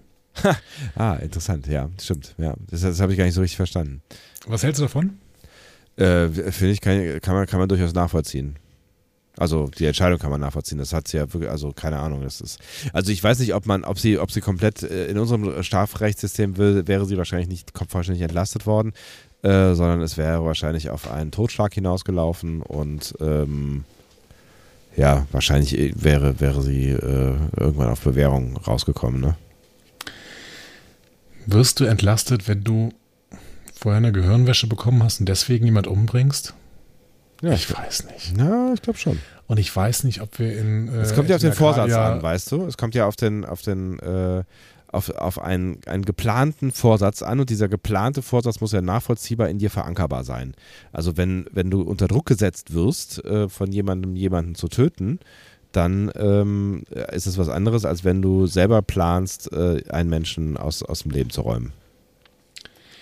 Ich bin mir unsicher, was wir in der letzten Folge der ersten Staffel in der Folgenbesprechung gesagt haben, in Anca- in, Ed in Arcadia Ego 2. Wie wir, wie Da haben wir, wie sehr mit, viel gesagt. wie, ja, da haben wir sehr viel gesagt, aber du, mein, du meinst, wie mit ihr umzugehen sein sollte. Ja, ich meine, dass wir uns gewünscht haben, dass sie äh, für den Mord gerade stehen muss. Aber das hat sie ja offensichtlich äh, getan. Also es gab einen Prozess. Ja, aber sie wurde ja äh, freigesprochen. Konnte ich, konnte ich aber an der Stelle irgendwie ganz, ganz, ganz gut mitleben. Ich bin mir unsicher, was ich davon halte. Ja, Muss ich noch ein bisschen drüber nachdenken. mach das. Jurati wird dann von Rios gerufen, mit dem sie offensichtlich auch lange keinen Kontakt mehr hatte. Ne? Das letzte, was sie ihm gesagt hat, war, sprich mich nie wieder an oder sprech nie wieder mit mir. Ja, sie, sie, sie erzählt doch irgendwie, dass ihr, ähm, dass, dass sie gerade aus einer Beziehung kommt und dass ihr Ex-Boyfriend, dass sie ihren Ex-Boyfriend um, umgebracht hat. Das war doch irgendwie, also ich fand, es war ein ganz unterhaltsamer, äh, äh, Ja, das genau, das erzählt Ja. sie dem Typen, der mit ihr flirten will. genau. Da, damit wissen wir auch, dass, äh, ähm, dass, dass, dass die äh, kleine Romanze, die wir gesehen haben in Staffel äh, 1, offensichtlich zu nichts äh, geführt hat. Ja, genau. Das wird uns ja jetzt mehrfach thematisiert in den nächsten zwei Minuten. Ja. Soji hat das Ganze mitgehört mit ihren super Roboterohren, mit denen sie Gerati kontrollieren sollte, damit sie betrunken keinen Unsinn macht. Ja. Ähm, sie hat sie aber dann auch kontrolliert, dass äh, bei dem, was sie betrunken antwortet, wenn Rios ruft. So. so. Aber Soji bleibt auf, offensichtlich auf Raritan 4, während Gerati jetzt von Rios abgeholt wird. Mit dem sie halt nicht mehr zusammen ist, offensichtlich. Aber Rios braucht sie. Genau. Finde ich interessant. Ähm, ich habe ein bisschen Angst, dass wir Soji jetzt nur ein einziges Mal gesehen haben. Ja, ich weiß auch nicht so ganz genau, wie sie da hineingehört und ich fände es auch sehr schade, ehrlich gesagt. Ja, weil Asa Brions äh, ist nicht nur sehr, sehr sympathisch gewesen, als wir sie auf der FedCon gesehen haben, Ja. sondern ich finde, sie ist auch eine wirklich gute Schauspielerin, Finde ich auch. die ich gerne in Staffel 2 mehr sehen würde. Hm. Aber es könnte sein, dass das, aber vielleicht kriegt sie noch eine eigene Plotline. Maybe. Warten wir mal ab. Äh, in dieser Folge haben wir sie nicht mehr gesehen. Jurati beamt jetzt hoch auf ein Sternflottenschiff und kommt auf Rios Brücke. Denn Rios ist jetzt Sternflottenkapitän. Na, wer hätte Deswegen- das gedacht? Ja, wir seit der Cold Open Szene. Deswegen hat er jetzt also keine Zeit mehr für die Beziehung mit Jurati. Die ist sowieso irgendwie äh, gerade auch nicht äh, total gesprächig, weil die ist echt blau. Ja. Und flirtet irgendwie dann doch ein bisschen mit Rios. Ne? Ähm, aber bevor sie sich unterhalten, weist Rios erstmal seine gesamte Brückencrew an, sich auf den Kontakt mit der Anomalie vorzubereiten. Und dafür braucht er jetzt auch Jurati. Die fühlt sich dann geehrt ne? und ähm, macht sich ein bisschen über ihn lustig, als er erst äh, äh, Dale und dann Make it so sagt. genau. Ah. Äh, Große- was, was, was sagt sie? Die Last der Legacy oder sowas? Ja, irgendwie sowas in der, in der Richtung. Also es ist so ein bisschen so nach dem Motto, äh, ja, bist du auf, also bist, bist auf, auf, auf, auf, was Eigenes bist du nicht gekommen. So. Ja, aber äh, warum, wir sehen dann auch, warum sie das sagt, denn äh, wir zoomen raus, sehen das Schiff von außen und wir sehen, das ist die USS Stargazer. Schöne Idee. Stargazer, Ja. beziehungsweise das Vorgängerschiff der Stargazer war das erste Kommando von Picard. Ja. Die Stargazer damals war ein Constellation-Class-Schiff. Die hier sieht auch so aus, sichtbar an diesen vier Warp-Gondeln, ne? also zwei oben, zwei unten. Ähm, aber sie wird bei Memory Alpha als Stargazer-Type geführt. Dazu später mehr, möchte ich sagen. Ja. Ne? Äh, und als das Schiff losfliegt, hören wir im Hintergrund was? Äh, den den, den, den, den äh, Star Trek Score. TNG-Score. TNG-Verfahren, genau. Ja. Hm, klar. Natürlich, ja, ja, klar. Natürlich, natürlich. Was sonst? Na, das, das Ähm. machen sie alles gut. Das machen sie alles gut. Das waren, das waren, also bis hierhin habe ich schon sehr viele Gänsehautmomente gehabt und äh, das, das, äh, das war auch ein, ein schöner, schöner Moment mit der Stargazer und wie sie das auch inszenieren. Das finde ich, ähm, ja, auch mit diesen, diesen Kleinigkeiten finde ich das schon sehr schön. Sie spielen mit deinen TNG-Emotionen. Ja, das ne? Tun sie, Zeit. das tun sie, aber das, das machen sie gut. Ich lasse ich lass da gerne mit mir spielen. Ja, genau, du willst, damit, du willst, dass man da mit dir spielt. Ja. Ähm, ja, Zuweisung in der, Akade äh, in, äh, in der Academy. Ähm, sehen wir dann, der erste Kadett wird auf die Hikaru Zulu versetzt. Ne? Natürlich äh, benannt nach Hikaru Zulu, Ja. dem Helmsman der Enterprise von Kirk. Äh, der zweite Kadett kommt auf die Grissom. Mhm. Die kennen wir auch Ja? aus dem Dominion-Krieg, aber es muss ein Nachfolgerschiff sein, weil die ist im Dominion-Krieg zerstört worden. Ah. Die USS Grissom. Ähm, Picard bespricht sich mit Ruffy, überlegt nämlich den Kobayashi Maru-Test zu aktualisieren und dabei lernen wir, der ist jetzt Kanzler der Akademie. Ja, war ich auch ein bisschen überrascht, dass der das. Also ich war, bei einigen, also ich weiß nicht, ob wir da irgendwann nochmal gesammelt über diese die, die Personalentwicklung quasi reden wollen, aber ähm, da war ich ein bisschen überrascht, dass er, dass er so eine Aufgabe nochmal annimmt. Ähm, aber irgendwie passt, passt, passt auch nicht, nicht, würde ich jetzt sagen. Es passt deswegen, und da darf Ruffy ja wieder in der Wunde rumwühlen. Ja. Ne? Ja, cool, dann kannst du dich ja jetzt auf die Sternenflotte konzentrieren, statt auf dich selbst. Ja. Ja, klar. Und es ist, es ist so ein, so ein, so ein äh, Mischding irgendwie, ne? Also er wollte ja irgendwie gefühlt nichts mehr mit der Sternenflotte zu tun haben in der ersten Staffel, also zumindest nicht aktiv so richtig, ne? Und ähm, jetzt hat er aber an der Stellschraube quasi die Möglichkeit, die Sternenflotte von morgen zu formen. Ja. Ähm, oder mitzu, mitzugestalten und äh, muss aber nicht mehr aktiv mehr oder weniger für diese Sternenflotte irgendwas tun, irgendwie unterwegs sein, so, ne? Ja gut, würde er wahrscheinlich, er würde auch wahrscheinlich kein Kommando mehr bekommen mit über 90. Ähm, Ja, aber er muss jetzt auch nicht, weiß ich, ob, ich weiß nicht, ob es eine, eine äh, Haltbarkeits, Mindesthaltbarkeitsdatum für Admirals gibt, ne? Also er muss jetzt auch nicht irgendwie noch sich in Sitzungen schleppen und äh, Bürokratiekram machen, so. Ja, und dementsprechend würde ich schon sagen, äh, es ist kein Mischding, sondern es ist ganz klar wieder Flucht vor Privatleben. Weil das kann er halt nicht. Ja. Ja, stimmt schon. Und ich finde, das will uns diese Folge auch deutlich sagen. Ja. Ne? Ähm, aber Picard wehrt sich hier an dieser Stelle Ja. und sagt, na, Ruffy, wie geht's eigentlich Seven? hm, touché, Ja. wie sie dann auch sagt. Ne? Ja, Ruffy hatte sich offensichtlich ein bisschen mehr vorgestellt. Wir haben ja diese Szene gesehen, wie Ruffy und Seven sich an der Hand berühren in Ed, an, Ed in Arcadia Ego 2 in den letzten paar Szenen. Ja, da ist einiges passiert, ne? Da hat- Das war, das hat, das hat uns ja das eine oder andere ein bisschen überfahren, ne? Ja, genau. Aber ähm, jetzt wird hier auch thematisiert, äh, Ruffy hat sich ein bisschen mehr vorgestellt, Seven ist weiter Seven. Ist, also Seven ist ja eigentlich wie Picard. Ja, die haben viel gemeinsam, ja. Ja. Es ist auch auf jeden Fall eine besessene, eine trau traumatisierte Besessene, die ähm, eigentlich nur in ihrer Aufgabe funktioniert. Genau. Und ich glaube, dass das auch ein Handlungsstrang ist, ähm, der uns noch weiter verfolgen wird. Ruffy und Seven. Ich glaube auch, dass Picard und Seven ein Handlungsstrang ist, der uns weiter verfolgt. Ja, das stimmt. Auch das, ja, genau. Ähm, und Picard und Elnor eventuell. Ne? Picard trifft jetzt nämlich auf Elnor.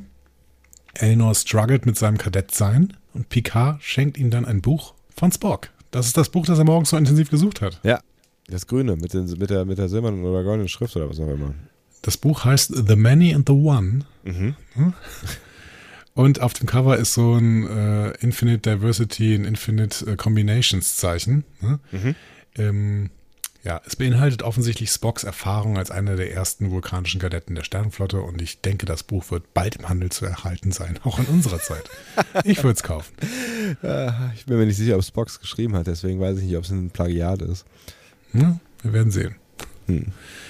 Ähm, Elnor ist auf jeden Fall der Excelsior zugeteilt worden, dass das Schiff auf dem Ruffy Commander ist. Ähm, und Ruffy findet das auch ganz gut, weil seine absolute Offenheit würde ihm öfter mal Streit bringen. ähm, Also sie ja, guckt, so, guckt so ein bisschen über ihn. äh, Also Genau, sie Picard freut sich so. auch darüber ne, und verabschiedet sich dann von Ruffy. Lass uns doch mal kurz hier innehalten und ähm, ne, wenn wir jetzt schon über Picard reden und seine Motivation, äh, diesen Job angenommen zu haben, was sagst du denn dazu, dass ähm, Elnor in die Sternflotte gegangen ist, der ja äh, eigentlich sich äh, äh, sinn sinnlosen, äh, zum Scheitern verurteilten Aufgaben widmen wollte. Ich weiß nicht, ob das in sein Portfolio passt bei der Sternflotte da. Ähm, und was sagst du dazu, dass Ruffy, äh, die wir ja als äh, doch den Drogen zugetane äh, eher ähm, leicht traumelnde Existenz kennengelernt haben, jetzt hier einen Commander-Posten hat. Ist das für dich stimmig? Also für Ruffy finde ich es kein Problem, weil Ruffy äh, war, glaube ich, ja auch Commander und die hat einfach ein bisschen mit dem Leben gestruggelt. Ähm, Ja, also wegen Picard ist sie ja dann damals quasi mehr oder weniger rausgeflogen, so, ne? Also oder mit Picard, äh, ne? Weil äh, da haben wir ja irgendwie in der zweiten Folge oder sowas war, ne? Der ersten Staffel haben wir das er erzählt bekommen. Das, Ja, genau, aber das hat ja vor allen Dingen damit zu tun, dass die Welt irgendwie im, in den Wandel geraten ist wegen dieses äh, Synth-Angriff auf Utopia Planitia. Genau. Ähm, und dieses Problem ist ja, also dieser, dieses Problem ist ja im Prinzip gelöst worden, Ja. dadurch, dass sie äh, die Synths da entdeckt haben und ähm, genau, also durch die erste Staffel im Endeffekt. Das heißt, äh, im Prinzip würdest du sagen, sie hat eigentlich immer darauf, nur darauf gewartet, wieder irgendwie ihren, ihr, ihr, ähm, ihr Kommando zurückzubekommen oder eine Chance zu bekommen, da wieder reinzukommen und ihr, mit ihrem Leben wieder klarzukommen. Ich finde auf jeden Fall, dass sie in der ersten Staffel eine kleine Katharsis durchgemacht hat. Das heißt, für mich ist es stimmig, dass sie jetzt wieder ihren Job machen kann. Ja.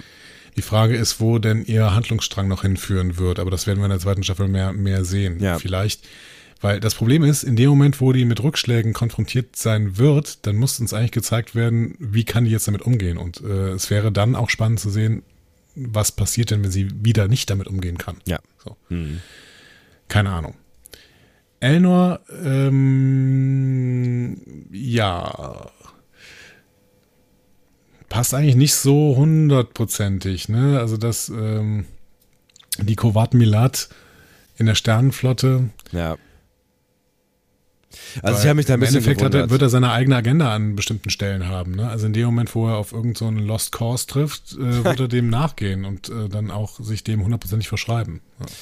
Ja, oder er hat sich halt irgendwie quasi aus dem Kobalt Milat gelöst oder so, äh, wenn das geht, das weiß ich nicht. Ähm, also mir kam es auch seltsam vor und ich habe ja eben schon erzählt, dass ich die, die, ähm, die Specials auf der Blu-ray geschaut habe aus der ersten Staffel und äh, da hat sich, wie heißt noch gleich der Schauspieler, dessen Namen ich immer wieder vergesse, ähm, Habe ich jetzt gerade auch vergessen. äh, darüber gefreut, dass er halt so ein, so ein Kämpferdude ist. Und das ist halt auch so ein Kämpferdude, also der kann halt auch super viel Kampfsport-Sachen und so ein Krams, also der ist glaube ich auch so ein bisschen gecastet worden als äh, äh, der äh, ähm, coole Martial Arts Guy, so und jetzt Also wenn Evan Evagora das sagt, dann äh, wird das wohl auch stimmen. und dann und dann versauert der jetzt halt irgendwie äh, jetzt äh, mit anderen Kadetten der Sternflotte. Ich bin mal gespannt, wie sich diese Rolle weiterentwickelt. Ja, keine Ahnung. Da müssen sie auf jeden Fall einen neuen Strang zu entwickeln. Ja. Äh, das haben sie in der ersten Staffel ja auch vergessen. Und dann ähm, müssen wir mal gucken, was in der zweiten Staffel passiert. Ja. Es war ein bisschen schade. Ich meine, das war eine tolle Figur, aber im Endeffekt haben sie in der ersten Staffel tatsächlich wenig äh, mit ihm gemacht. Ja, das stimmt allerdings. Und jetzt vielleicht noch zum Schluss, äh, wenn wir schon mal dabei sind, was, äh, was sagst du zu Rios und äh, dass, dass, er wieder zurückgegangen ist? Der war ja ganz schön weit weg eigentlich, ne? Ja, aber auch dazu hat er ja einen Zugang gefunden, weil ähm, seine, äh, wie hieß sie denn nochmal? Jaina? Oh, das weiß ich nicht mehr. Beautiful Flower? Ja. Ähm, keine Ahnung, also die, die, die Synth, in die er sich da verliebt hatte und weswegen der ähm, Captain da wahnsinnig geworden ist, das hatte ja dann irgendwann alles eine Erklärung. Ich glaube aber, dass, also, und ich hoffe, dass Rios weiterhin zum Existenzialismus neigt, weil das fand ich auch das Interessante an ihm. Ja. Und ähm, ich glaube es auch, ehrlich gesagt. Also ich glaube, der ist zwar jetzt wieder Sternenflotten-Captain, weil er jetzt auch das Gefühl hat, dass die Sternenflotte schon wieder auf dem richtigen Weg ist, äh, ohne Commander O, die, die die ganze Zeit unterläuft und äh, versucht irgendwie gegen die Romulaner zu hetzen und ähm, Ja. die Synths zu zerstören. Ähm, ja, aber Ich war also ich, ich war so ein bisschen ich war so ein bisschen überrascht über diese ganzen ähm, äh, ja Lebenslaufwechsel quasi. Ähm, ja, aber was heißt Lebenslaufwechsel? Die gehen jetzt alle in Richtung Sternenflotte, ja, wo sie vorher eigentlich auch waren, ne? wo sie vorher, ja, Mal abgesehen von Elrond. nicht, Ja, genau. Elrond. Elrond. Äh. abgesehen von Elnor. Die gehen jetzt alle in Richtung Sternenflotte und die Sternenflotte war vorher ein Problem. Ja. Es ist ja auch bei Picard so, ne? Auch Ja. der geht ja in Richtung Sternenflotte, weil er vorher da nicht mehr drin war, weil die Sternenflotte ein Problem war Ja. nach, der, nach Utopia Planitia. Ähm, aber es ist ja jetzt auch nicht mehr. Also das, das war ja das, Pro das Problem ist ja gelöst worden. Ja. Das heißt, ich kann schon verstehen, dass sie sich der Sternenflotte wieder zuwenden. Äh, wenden. die Frage ist, was mit ihren Personal Issues sind, die die alle hatten Ja. Und, Und- wahrscheinlich auch noch haben irgendwie, ja. und noch irgendwo haben. Das heißt, irgendwas wird da wieder mit passieren und ich bin sehr gespannt, wie das aussehen wird. Danke für dieses Intermezzo, hat mich interessiert. Weiter geht's in der Geschichte. Ähm, und auf der Stargazer. Äh, denn da ist man mittlerweile auf der Anomalie angekommen. Auf der Anomalie, nee, Ja, vor der. Anomalie. Ja, äh, irgendwie auch oben drauf. Der Weltraum ist dreidimensional, man kann das halt nicht so richtig sagen. Man Kommt immer hat, darauf an, von welcher Seite du guckst, ja. man hat ein paar Tachyonenmessungen, äh, aber ansonsten erscheint das Ganze für die Messungen alles sehr, sehr stabil. Mhm. Jurati traut dem Braten allerdings überhaupt nicht. Ähm, und dann werden sie gerufen. Und wir denken so, okay, wer ruft denn da jetzt? Es ist Seven. Seven ruft von der La Serena. Ja. Ähm, Gute Laune. gute Laune ähm, hat sie niemals und äh, Rios hat dann auch keine mehr, weil er sieht, wie die La Serena aussieht. Ja. Ne? Aber gut, das ist jetzt auch Sevens Schiff, sagt sie zumindest. Mhm. Ähm, und ihre Kommunikation wird dann aber von einem Signal aus der Anomalie gestört. Der Universalübersetzer kann das nicht entschlüsseln, also begibt sich Shirati ans Werk und nimmt auf dem Weg an die Konsole eine Abkürzung unter den Railings durch. Sehr Was für eine elegant. Frechheit. Das gab es in Star Trek wirklich noch nie. Selbst, selbst im allergrößten Kampfgeschehen sind die immer an den Dingern vorbeigelaufen. Die sind ja auch mega praktisch. Die sind super praktisch. Ja. Und Die auch die, taucht da einfach unten drunter durch. und die Dame, die da an dem Posten sitzt, die ist auch sichtlich irritiert, was da eigentlich gerade vorgeht und was die Alte eigentlich jetzt gerade hier will. So. Genau, weil sie sich auch dann nachher erst die Erlaubnis vom Captain holt. Ja. Und die auch so, äh, darf die das? Äh, äh. Hallo, hier. Ja, Jurati entschlüsselt die Nachricht aus verschiedenen Sprachen tatsächlich relativ schnell. Help us, Picard. Gänsehaut. Ja, die war beabsichtigt. Ja. Und dann sehen wir Picard und der beamt nach Los Angeles. Mhm. Historischer Distrikt, Forward Avenue, Nummer 10, keinen Spa. Wir haben die ganzen Hinweise, die es in dieser Szene gibt, in unserer Trailer-Analyse schon gezeigt. Ja, könnt ihr gerne reinhören. Genau. Zum Beispiel dieses Gemälde, das man vom Eingang aus sieht, die Platten an der Wand und, und, und, ne, alte Werbung an der Wand, die, es äh, schon in Star Trek 3 gab und so, ja, genau.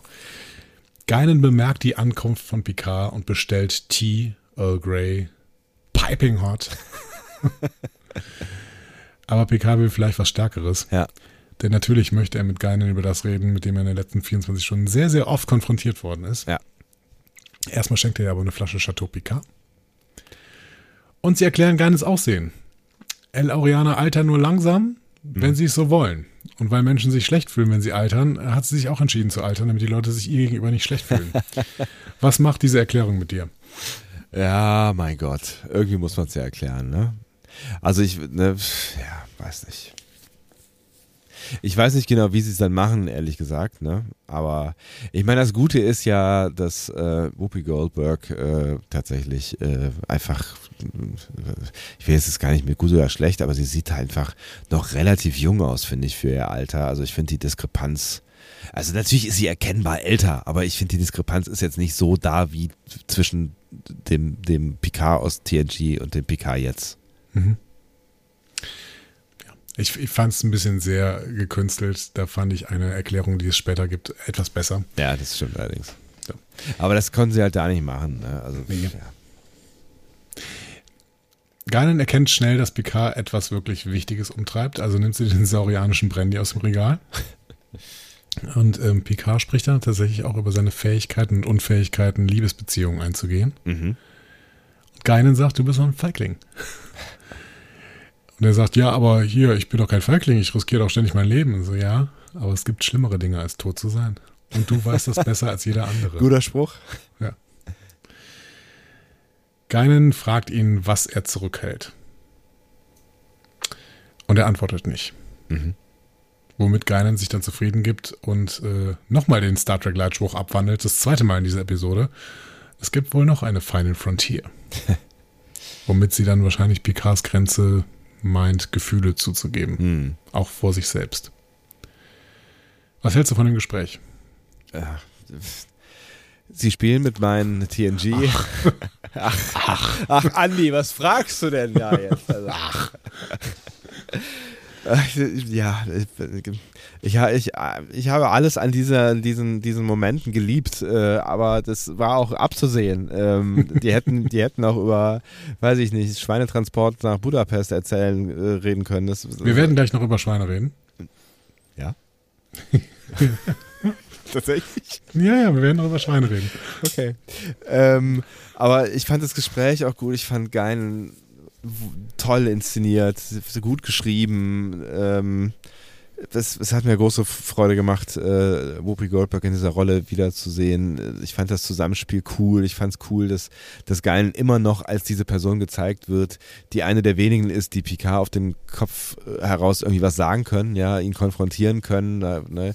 Äh, und er hört zu und äh, es gibt keinen kein, kein Respekt so vor ihm und seiner Person. Also, ne, so- also sie gehen ja respektvoll miteinander um, aber sie hat keinen Respekt oder sie, sie scheut sich nicht, ihm ihre Meinung zu sagen. Das konnte im Zweifel noch Beverly, aber das hat sie äh, auch diplomatischer gemacht, als Geinen das früher gemacht hat. Sie ist noch immer dieses mysteriöse, allwissende, spannende, charismatische Wesen wie früher. Mhm. Was, wie hast du den Spruch verstanden? Es gibt schlimmere Dinge als tot zu sein? Keine, also als Anspielung natürlich darauf, dass ähm, er äh, ja quasi wiedergeboren worden ist, äh, aber wenn man das jetzt irgendwie versucht in ihrer ähm, Erfahrungswelt zu, ähm, zu, zu verorten, habe ich es nicht so ganz verstanden, weil äh, sie ja offensichtlich noch nicht tot gewesen ist oder ich weiß nicht, was sie da für Erfahrungen äh, macht, aber vielleicht ist das auch, wenn man so alt wird, äh, ist, ist der Tod vielleicht auch noch ein bisschen abstrakter oder äh, vielleicht weniger wichtig. Aber ähm, ich finde die Idee, die dahinter steckt, natürlich irgendwie auch eine, eine richtige oder wichtige. Also, ne, vielleicht ist es am Ende schlimmer, nicht geliebt zu haben, als äh, mhm. äh, tot zu sein, so quasi. Ne? Also. Ja, so habe ich es so hab auch verstanden. Ja. Ne? Also, es gibt schlimmere Dinge, als tot zu sein, nämlich irgendwie sein Leben lang keine Liebe zugelassen zu haben ja. oder so. Ja, ja, oder halt einfach, ne, genau, einfach irgendwie nicht so gelebt zu haben, wie man hätte leben äh, können und vielleicht sogar hätte leben wollen. So. Ja. Genau. Also das zu wollen, was man will, das ist Freiheit. Ja. Schön. Ist nicht von mir, ist von Peter Biri. Ähm, aber äh, ja, finde ich, äh, ja. Ja. Hm? ja. Schöner, schöner Gedanke. Ja, finde ich auch. Dann verlassen wir die Szenerie, auch wenn du gerne da bleiben würdest. Ja, ich würde sehr gerne da bleiben. Aber wir lassen die äh, ich hätte es auch alternde auf, El Aurianerin in, ihrem, äh, in ihrer Bar sitzen. Ich würde auch einen saurianischen Brandy nehmen jetzt.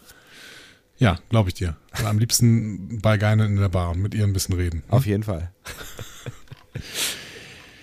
ja, wir sind in der Nacht auf Chateau Picard. In der Nacht erhält Picard Besuch von Sally Whitley, die ist Admiral bei der Sternflottensicherheit und äh, sie konfrontiert ihn mit der Nachricht die dieses Schiff da äh, in der Anomalie gesendet hat, beziehungsweise die aus der Anomalie Außer, kommt. Ja, genau. Und Picard versteht, warum gerade er zur Anomalie muss und das nicht irgendwer anders machen kann. Ja. Relativ schnell, ne? Also das ist ja. dann, das ist so ein bisschen so diese äh, alter Cop äh, wird wieder dazu überredet, in den Dienst zu kommen, äh, Nummer hier, ne? Und da gibt es ja normalerweise dann noch die Türzuschlagszene und ich kann das alles nicht mehr und dann wird noch irgendwo ein äh, alkoholisches Getränk runtergekippt ähm, und äh, kurz wird noch ja. in Medias Res gegangen und dann irgendwann. Das ist ein schlechter Moment, mit dem Trinken aufzuhören. Genau. und dann irgendwann dreht der Held sich um und sagt: Okay, komm, einmal mache ich es noch. Aber es ist wirklich das One letzte Mal. Last time. Ja. Das geht dann relativ schnell, aber das, äh, auch aus pragmatischen äh, und, und sichtbaren Gründen. So, Sebastian Whitley spricht hier von Adler Lasky Temporal Radiation. Also so Adler Lasky Zeit Lichtstrahlung. Äh, ja, wer ist das? Ich habe keine Ahnung. ah, okay, cool. Ich habe mir, hab mir extra die Untertitel angehalten, damit ich genau das mal eingeben konnte und das ist nicht bekannt. Also es ist äh, erfunden. Nicht. Geil. Das ist offensichtlich erfunden. Ja, und der gab es auch bei, bei, bei äh, Star Trek bis jetzt nicht. Es gibt auch keine Wissenschaftler, die irgendwie Adler und Lasky heißen, die irgendwie temporale äh, irgendwas untersucht haben oder sowas. Keine Ahnung. Ich sag's, unter Shaban hätte sowas nicht gegeben. Das, genau, der hätte anders gegoogelt. Ja. naja, so, die äh, Nachricht war nicht nur ein Help as Picard, auch wenn wir die ganze Folge über nichts anderes hören. Die gesamte Nachricht beinhaltete, off beinhaltete offensichtlich Artikel 15 der Föderation. Und das ist der Wunsch, der Föderation beizutreten. Fazit äh, von Admiral Whitley. Ein unbekanntes Wesen, das ein Loch in der Raumzeit öffnet und schließen kann, möchte der Föderation beitreten und wird anscheinend nur mit Ihnen darüber sprechen. Kommen Sie mit, bitte. ja, okay. Es ist irgendwie nicht die Nachricht, mit der man irgendwie nachts geweckt werden wollen würde. So, ne? Aber ich meine, für Picard, Mr. Duty, äh, ist das natürlich schon auch irgendwie eine, eine, eine Aufgabe, äh, die er annimmt. Mhm. Auch wenn ich ein bisschen Respekt wirklich davor hätte, wenn mir jemand genau das erzählen würde und ich mir nicht ganz sicher wäre, ob ich nicht sagen würde, ach ja, pf, ach guckt ihr doch erstmal. Ja, aber es wurde uns ja jetzt in dieser Folge mehr als deutlich gemacht, das, wovor er flieht, ja. ist nicht die Gefahr, die da im Weltraum ist. Ne? Ja, ist richtig. Er bekommt dann auch wieder einen Sternflottenkommunikator, ja. ähm, also einen neuen. Der alte hätte vielleicht nicht mehr richtig funktioniert mit den äh, neuen Techniken. Äh, und ist damit wieder im Dienst. Und damit muss er sich auch nicht mehr mit Laris auseinandersetzen. Die kommt nämlich gerade nach Hause. Und das ist das Letzte, was wir von All Up Ready sehen. Ich hoffe nicht nur in dieser Staffel. Ja. Also ich hoffe nicht in dieser Staffel, sagen wir so. Ja. Ja, ja, ich habe dich verstanden. Und damit hat zeigt ich, ich fand das irgendwie doppelt doppelt berührend in dem Moment, weil ähm, ich ne, oder man uns ja schon, die, die Serie, diese Folge uns ja schon äh, irgendwie klar machen will, dass da eigentlich ein gegenseitiges Interesse der beiden Menschen da besteht. Also habe ich es zumindest interpretiert und dass Picard sich einfach nur selbst im Wege steht, um das, das zu fühlen oder dem nachzugehen, so, ne? Und ähm, in dem Moment, wo äh, hier Duty Calls, ja, hat er es, also hat er noch nicht mal mehr die Zeit oder den Gedanken daran, wahrscheinlich eher, ähm, sich von Laris zu verabschieden und zu sagen, sorry, ich muss weg. Ja, weil er haut halt, einfach ab. Ja, genau, weil er halt flüchtet. Meinst du, er hat das bewusst gemacht? Oder ist es einfach so seine, seine ignorante Art, so dieses, okay, ich werde gebraucht, ich, und dann sitzt er irgendwann, weiß ich nicht, bei seinem Tea Earl Grey Hot und denkt, ach, ähm, ja, ich habe Laris gar nicht Tschüss gesagt, Mist. Laris würde sagen, oh, it's okay, it's you. und so steht sie dann ja auch da, ne, und sagt so, ja, verdammt. Ja. Es ist einfach, er ist schon wieder geflüchtet. Er hat es schon wieder getan. Ja. Ja. So, das Shuttle kommt auf das Stargazer an. Picard wird von Seven begrüßt. äh, diese Ford ankündigt, dass auch Gerati auf der Stargazer ist. Aha. Ähm, alle Offiziere stehen stramm, als Picard vorbeikommt. Ja. Ne? Ja. Schon, ähm, Legende. man sieht schon, Ja. ja. Legende. Wir erfahren, die Stargazer ist das erste einer neuen Schiffsklasse, äh, die Komponenten verwendet, die aus der Forschung am Borg-Würfel-Artefakt kommen. Ja. Was äh, äh, Seven so semi-geil findet. Genau. Und sie merkt auch, dass die Leute sich unwohl fühlen in ihrer Präsenz, weil die Leute offenbar an die Borg erinnert werden. Und ähm, ja, das ist äh, alles, was mit Borg zu tun hat, ist für Seven ein rotes Tuch. Und deswegen äh, findet sie das auch wirklich schlecht, äh, dass die Stargazer damit offensichtlich Borg-Technologie auch ein bisschen ausgestattet ist. Ja. Ja, und äh, am Ende ist es vielleicht auch sowas wie Self-Fulfilling Prophecy, dass sie das Gefühl hat, dass Leute sie anstarren, weil sie äh, Borg äh, ist so oder war. Ähm, vielleicht ist das auch eher was, was sie mit sich selber ausmacht. Hatte ich so das Gefühl. Es ist, ähm, wie wir in der, einer letzten äh, Podcast-Episode besprochen haben, Ja. Confirmation Bias. Ja, richtig. Ja. Richtig, da sind wir Sie wieder. hat, das, Ja. sie hat das Gefühl, dass alle sie anstarren und deswegen wird sie auch nur das wahrnehmen. Ja. So, ja. Sie ist aber ja auch auf der La Sirena irgendwie ähm, dafür beleidigt worden, ne? irgendwie so Borg, was auch immer. Ne? Ist sie? Ähm, das heißt, ja, als von diesen Räubern, von diesen Ach so, äh, ja, ja, ja. Mhm, ja. Räubern von medizinischen Zeugs.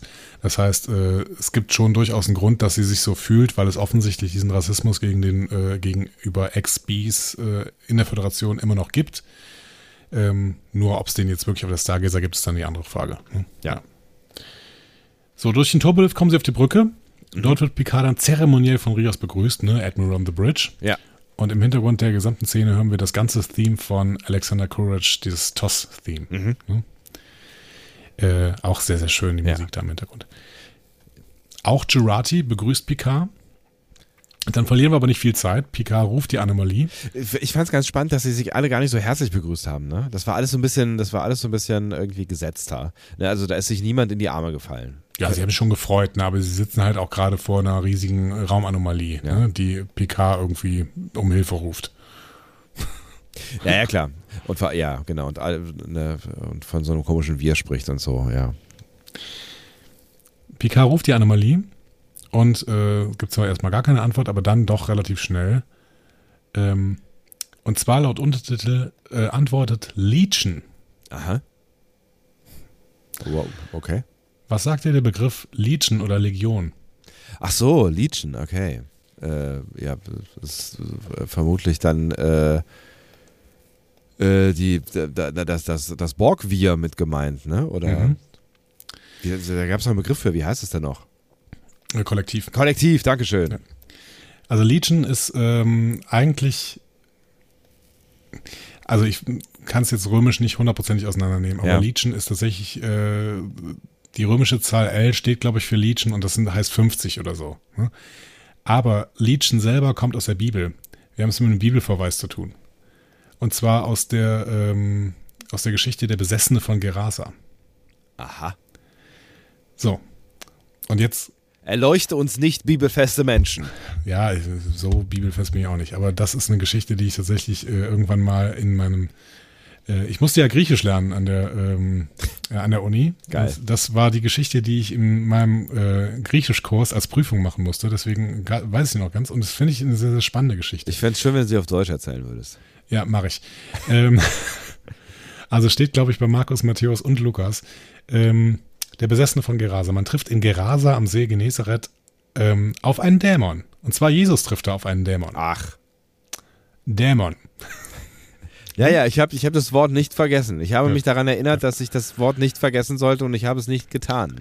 Und dieser Dämon spricht zu Jesus und sagt auf die Frage nach seinem Namen, also Jesus sagt so, ja, wer bist du? Ne? Und der Dämon sagt, mein Name ist äh, Legion, denn wir sind viele. Und man muss es auch wirklich so übersetzen. Ich weiß das noch, denn ich musste es ja so übersetzen. Ich verstehe. mein Name ist Legion, denn wir sind viele. Ähm, ja, und Jesus treibt dann die Dämonen aus, äh, aus diesem Mann und äh, zwar in eine Schweineherde und lässt die Schweine im See Genezareth ertrinken. Diese Bibel ist voller entzückender Geschichten, wirklich. Ähm, Sie- in der Sie- Moment, also Jesus- ja, Warte, warte, also Jesus treibt den, treibt die Dämonen aus dem Dämon, was bleibt denn dann übrig eigentlich? nein, die treibt die Dämonen aus einem Mann, Achso, okay. Mhm. der von einem Dämon besessen ist. Deswegen sagt man der Besessene von Gerasa. Ja, ich verstehe. Das heißt, der Dämon war der Besessene. Nein, der, Der Mann Dämon war der von Dämon. einem Dämon besessen. Wie in Fallen mit Denzel Washington halt. So. Time is on my side. Es hat alles, alles, alles, alles hat eine Verbindung. Immer, immer hat alles eine Der Verbindung. blaue Vogel. äh, Diesmal ist es das rosa Schwein. ja, also, Jesus Also- schickt die Dämonen in eine Schweineherde und die Schweine ertrinken im See Genezareth. Und es gibt in der Exegese dieser Bibelstelle übrigens einen Versuch, ähm, die Urquelle dieser Geschichte in der Odyssee zu finden. Aha. Nämlich in der Geschichte von Odysseus beim Zyklopen Polyphem. Ähm, weil auch da, also man kann das quasi übereinander legen und die einzelnen Teile dieser Geschichte lassen sich sehr gut miteinander vergleichen und am Ende geht es auch um Schweine, weil sie sich irgendwie äh, in Schweine verwandeln. Whatever, weiß ich mehr genau. Geht jetzt alles zu weit. Aber ähm, Jetzt schon. und, die, und der Konstrukt, äh, die, die Konstruktion, dass äh, Time is on your side, äh, Time is on my side äh, im Film Dämon vorkommt und äh, Legion quasi ein biblischer Begriff, der aus dieser Geschichte ist, äh, ähm, stammt, ist, glaube ich, auch eine künstliche Konstruktion. Wobei Aber ich fand wir, es ganz schön. wobei wir, äh, gen- genau, also ich, also ich, also seine künstliche Konstruktion von dir. Ja, genau. Ja, weil wir, wir äh, normal Zuschauerinnen und Zuschauer erfahren ja nicht, wer da spricht. Ja, äh, das Also- finde ich halt ganz interessant, ne? dass hier nicht gesagt wird Borg Queen oder sowas, sondern Legion. Ja, aber es, nein, es, es, es, es, es steht in den Untertiteln, aber wenn, wenn ich die nicht anhabe und ich hatte sie nicht an, dann werde ich es nie erfahren, richtig? Ja, stimmt. Also Ja. zumindest bis, bislang nicht. Ne? Es kann natürlich sein, dass es irgendwann noch kommt. Ne? Ähm, und wir sehen auch in dem Abspann nirgendwo das Wort. Doch, sehen wir irgendwann Legion. Doch. Also nur als Voice Acting. Aber Ja. Ja.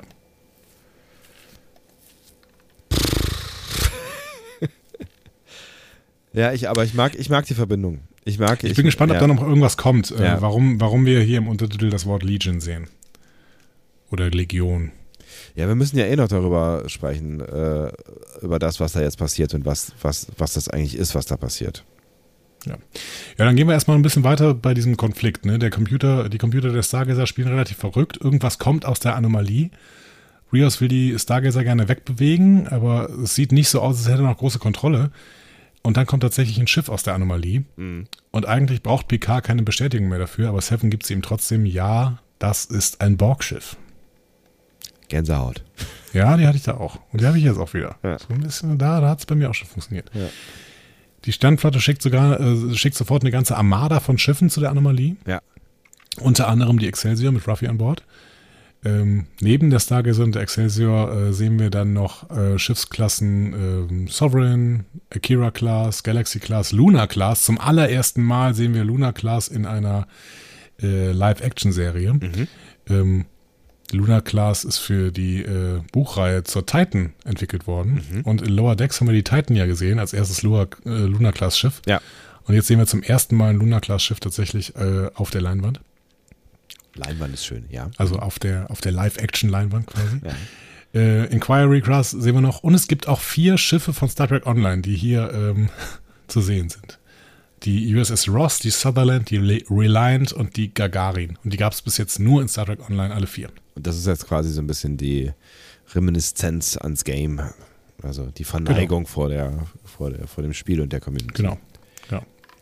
Finde ich total schön. Ja, finde ich auch gut.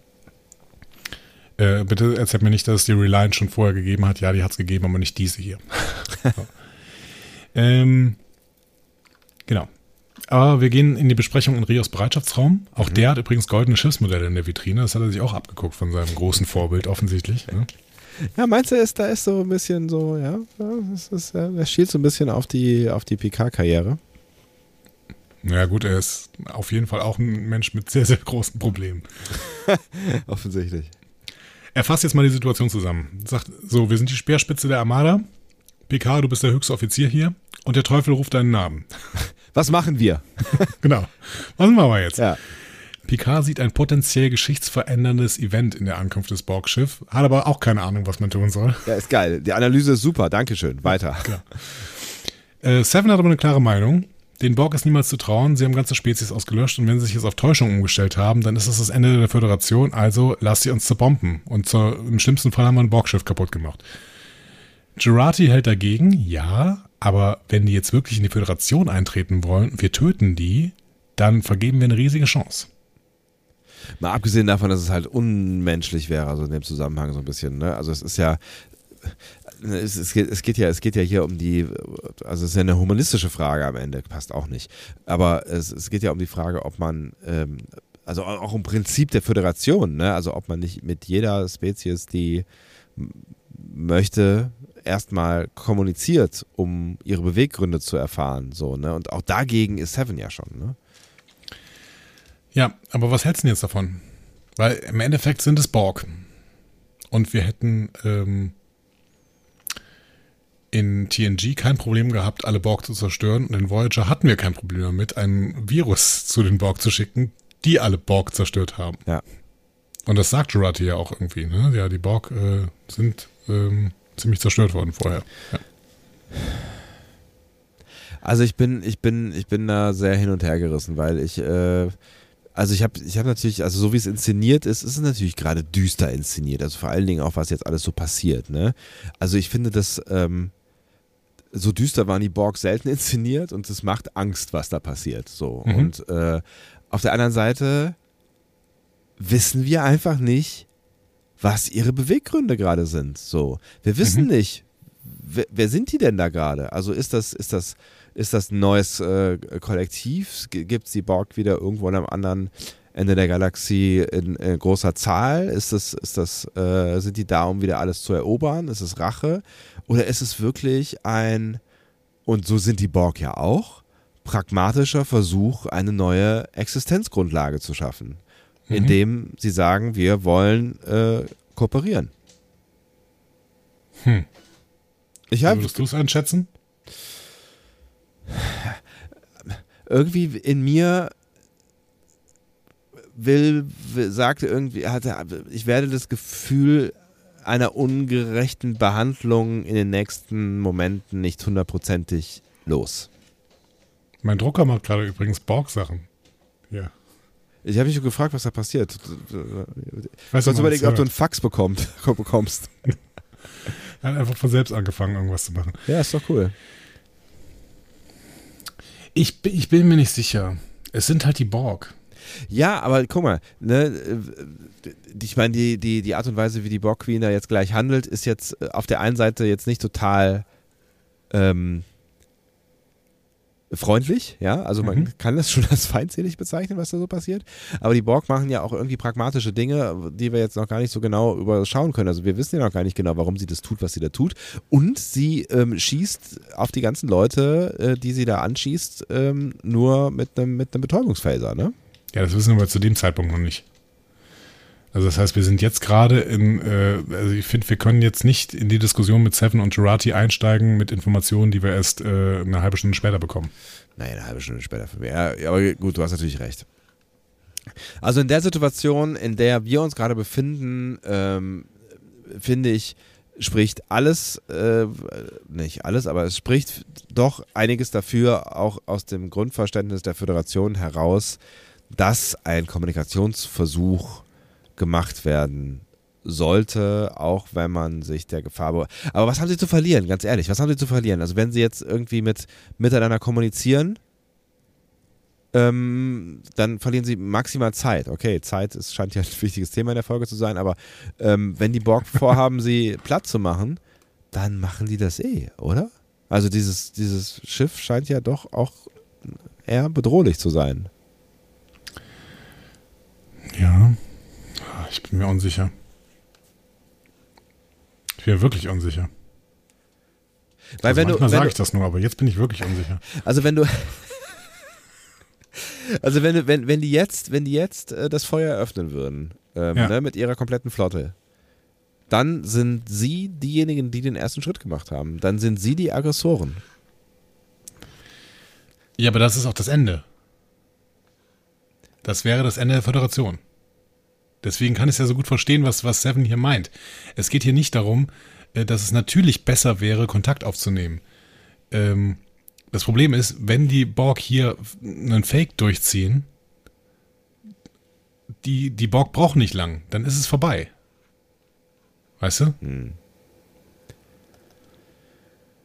Es geht nur darum, dass, dass, die, dass die Borg halt die Borg sind. Also bei jeder, bei jeder anderen Spezies ähm, würde ich auch sagen, auf jeden Fall Kontakt aufnehmen ähm, und auf jeden Fall äh, gucken, was die denn so wollen oder sowas. Aber es sind halt die Borg. Und damit sind sie doch erstaunlich bedrohlich, oder? Also ich meine, du hast irgendwann mal in irgendeiner unserer Folgen erzählt, ähm, dass, dass sie als Gegner nicht taugen. Ja, weil sie, äh, weil man nicht mit ihnen verhandeln kann. Deswegen taugen sie für mich nicht. Ja. So. Und äh, das ist für mich, also ja, das hat man ja schon selber erkannt, deswegen hat man die Borg Queen überhaupt erst geschaffen, Ja. ne? sonst bräuchte man die Borg Queen auch nicht. Aber ähm, das war immer mein Problem mit den Borg, dass sie, dass sie total bedrohlich sind, habe ich immer gesehen, so. Aber eine reine Bedrohlichkeit ist, äh, trägt ja keine Handlung auf Dauer. Aber das macht sie natürlich auch so absolut, absolut. Äh, Absolut, absolut. Absolut, ja. Ne, also das. Äh, ah Gott, ich bin, ich weiß, auch keine, also es ist, es ist halt, es ist, keine Ahnung. Es ist halt total äh, schwierig, das zu beurteilen, weil am Ende sind die Borg ja auch keine Gesellschaft. Ne? Also es ist ja nicht so, wie dass dass sie ein Volk von fröhlich zusammenlebenden Lebensformen sind, sondern sie haben ja einfach an die andere, andere Individuen äh, gekapert und nutzen sie als Tools. Also es, Ja. am Ende kannst du wirklich fragen, wer sind die Borg eigentlich? Also was, wer, wer, äh, also was ist der Ursprung? Wer sind die Borg eigentlich? Wer ist denn da eigentlich Borg? Weil es gibt Ja. ja, es gibt ja nur eigentlich nur aus, ausführende Tools. Ja, es gibt halt Drohnen. Ne? Ja. Drohnen eines Kollektivs. Wir sind viele. Ach, Es ist eine, ich finde, es ist eine total schwierige Kiste. Also das Jurati-Argument, das finde ich gar nicht so, so das finde ich, finde ich gar nicht so wichtig irgendwie, dass es eine, eine große Chance wäre. Ich weiß noch gar nicht genau, worin die, die Chance am Ende besteht. ne? Also das klingt ja so ein bisschen wie nach Ja, gut, ihre weil die unendliche sagen, Technik oder ne? die sagen, wir wollen zur Föderation äh, beitreten. Das ist halt eine Chance. Also ich meine, wenn du, wenn du die Borg auf deiner Seite haben würdest, das wäre natürlich super. Hm. Aber Seven bezweifelt, dass sie ein verlässlicher äh, Verbündeter sind. Und da würde ich doch sagen, ja, zweifelt sie nicht ganz zu Unrecht. Ja, aber die, die Frage ist natürlich auch am Ende, ne, was, was ist, was, was, also was wäre der Grund? Also was ist der Grund, warum die Borg das möglicherweise als eine sinnvolle, einen sinnvollen Move erachten könnten? Ähm, und wenn, wenn man den Grund kennt, also wenn man den Beweggrund kennt, warum sie denken, dass die Föderation ein richtiger Ort ist und äh, ja, keine Ahnung, auf der anderen Seite sind sie eigentlich immer auf Expansion aus, ne? Die wollen, also, Ja, wie Seven sagt, auf Assimilation vor allen Dingen. Ja. Ja, was ja ungefähr das gleiche ist, ja. Schwierig. Ich finde es total, total schwierig. Ähm, Es ist total schwierig und du hast, du hast recht, die Borg äh, machen das halt so schwierig, weil sie halt alle anders sind als alle anderen ähm, Völker, die man sich so vorstellen kann. Ja, und ja. Und weil sie halt so gefährlich sind. Ne? Also die Frage ist, wir konnten bis jetzt noch nie mit Borg verhandeln. Okay, die, mit der Borg Queen konnte man so ein bisschen verhandeln Ja. in, in First Contact, aber auch nicht so richtig, ehrlich gesagt. Nee. Und ähm, können wir es jetzt? Ja, wir finden es auf jeden Fall äh, in dieser Folge noch nicht raus. Nein, tatsächlich nicht. So. Gut.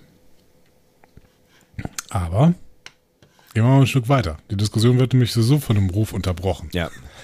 Denn die Borgen woll, Borg wollen ja jetzt reden. Sagt Legion zumindest. Ja. Und Legion will in Person verhandeln, es geht ihnen auch alles nicht schnell genug. Deswegen wollen sie jetzt die Borg Queen schicken. Und Rhea sagt, auf gar keinen Fall lasse ich diese, lasse ich dieses Wesen auf mein Schiff. Aber ehrlich gesagt hat er noch nicht so eine, nicht so eine richtige Wahl. Ne? Das, Ja. das Borg-Schiff öffnet sich. Äh, der Kommunikationsoffizier von Rios, Singh, Ja. weist auf ein ankommendes Transportersignal hin. Eine Lebensform, Borg. Rios droht dem Borg-Schiff noch mit Feuer, wenn sie den Transporterstrahl nicht abschalten. Aber das Borgschiff reagiert schon gar nicht mehr. Ja. Der Transporterstrahl zeigt in Richtung Brücke. Rios ruft ein Sicherheitsteam und seine Leute zu den Waffen und hier sehen wir dann die Szenen aus dem Cold Open der Folge. Ja. Ähm, eine Gestalt mit schwarzem Gewand und schwarzer Ganzkopfmaske erscheint auf der Brücke und sagt, dass die Borg Frieden wünschen. Aber zuerst wollen sie Macht. Sagt sie und fährt Kabel in alle möglichen Konsolen auf der Stargazer. Die erste, die dann schießt, ist natürlich Seven. Ja. Aber die Brückenoffiziere schießen sich sofort an. Die Schüsse bringen gar nichts, aber irgendwann beginnt die Queen zurückzuschießen, allerdings auf Betäubung. Ja. Rios befiehlt Feuerstopp. Sehr interessant, er hat die Brücke aber schon lang verloren. Die Offiziere haben viel zu viel Angst und schießen alle weiter. Ja. Ähm, die Borg Queen bekommt Zugang zur Brückenkontrolle, nutzt dann die Stargazer auch als Hub. Sie bekommt damit Zugriff auf die ganze Flotte. Und die Schiffe der Flotte, das sehen wir dann in einer ganz kurzen Sequenz, geraten ins Schlingern. Seven spricht das Unvermeidliche aus. Picard, du kannst nicht zulassen, dass sie Zugriff auf eine Armada hat. Und Picard sieht das ähnlich und reagiert. Selbstzerstörungssequenz gestartet. Der Zerstörungscode von Admiral Picard 000 Zerstörung 0. Das ist ein bisschen wie das, was auf so in so, in so Druckeranleitungen hinten draufsteht, als Pa- Standardpasswort. Aber es war derselbe Code, den Kirk ver, äh, verwendet hat, um in äh, Star Trek 3 äh, die Enterprise in die Luft zu jagen. Der hat PK gesagt? Nee, der hat Kirk gesagt, aber 000 ähm, Selbstzerstörung 0 oder so. Ja. Und zu Je ne regrette rien, je, oh, je ne regrette rien hm, Ja. von Edith Piaf, Ja. das offensichtlich nur Picard hört äh, oder niemand, weiß ich nicht. Ähm, Ich dachte, aber es war, das- irgendwie, es war irgendwie nicht so die Hintergrundmusik. Nee, es war irgendwie, ich, hätte- jetzt auch gedacht, dass das, äh, dass das ein quasi ein, vielleicht auch von Rios programmiertes, was auch immer, Gadget gewesen wäre. Ja, aber hat irgendwie den Eindruck, dass es nicht alle hören, keine Ahnung. Hm. Ähm, ja, dazu sehen wir die äh, Sequenz und kurz vor der Zerstörung der Stargazer sagt die Borg Queen in der Stimme von Picards Mutter Look up. Und dann explodiert die Stargazer. Weißer Screen. Was hat es damit auf sich? Ich habe keine Ahnung. Was will uns diese Werbesendung sagen? Ich habe wirklich keine Ahnung. Ist Picards Mutter die Borg Queen? Ach. Gott, habe ich noch nie drüber nachgedacht. War, es ist ja gruselig. Nee. War sie es immer? Und die Erinnerungen an seine Kindheit sind ihm einfach nur eingepflanzt oder was? Ja. Eigentlich war er immer Borg, deswegen wollten sie dann auch als Sprecher haben. Und äh, deswegen hat er jetzt auch einen an- androiden Körper oder was? Ja.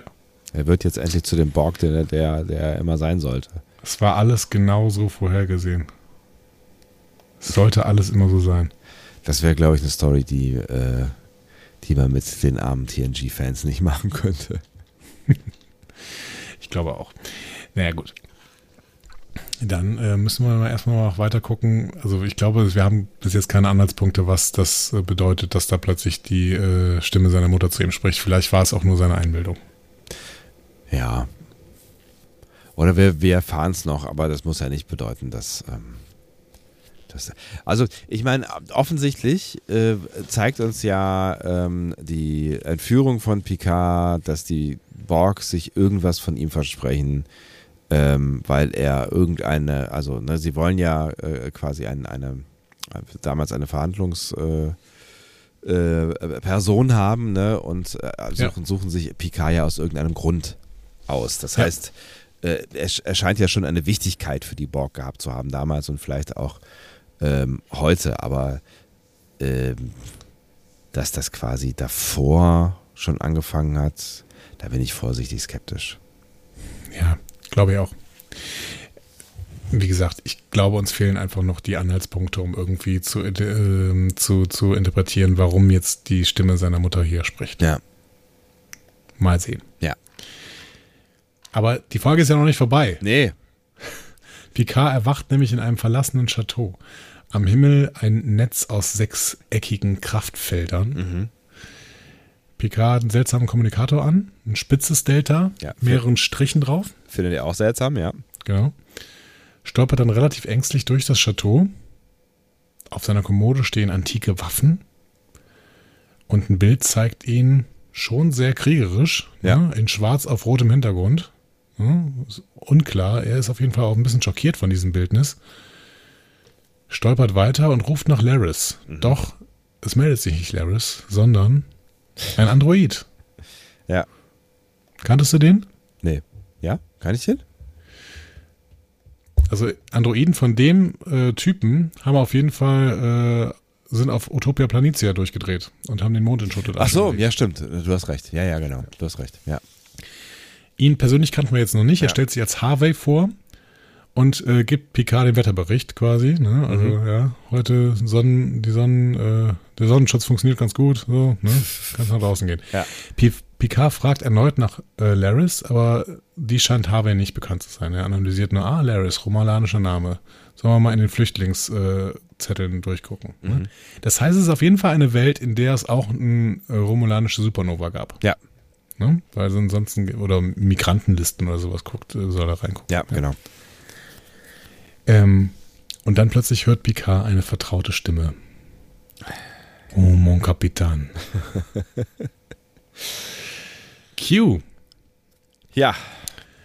Und hier auch eine Erklärung für das ältere Aussehen. Sie haben John Delancey kurz auf jung geschminkt und dann reagiert auf das Alter von Picard und schnipst sein Aussehen selbst alt. Wie auch immer sie das gemacht haben, weil ähm, ich habe da, da an der Stelle irgendwie ein, zweimal zurückgespult, weil mich das interessiert hat.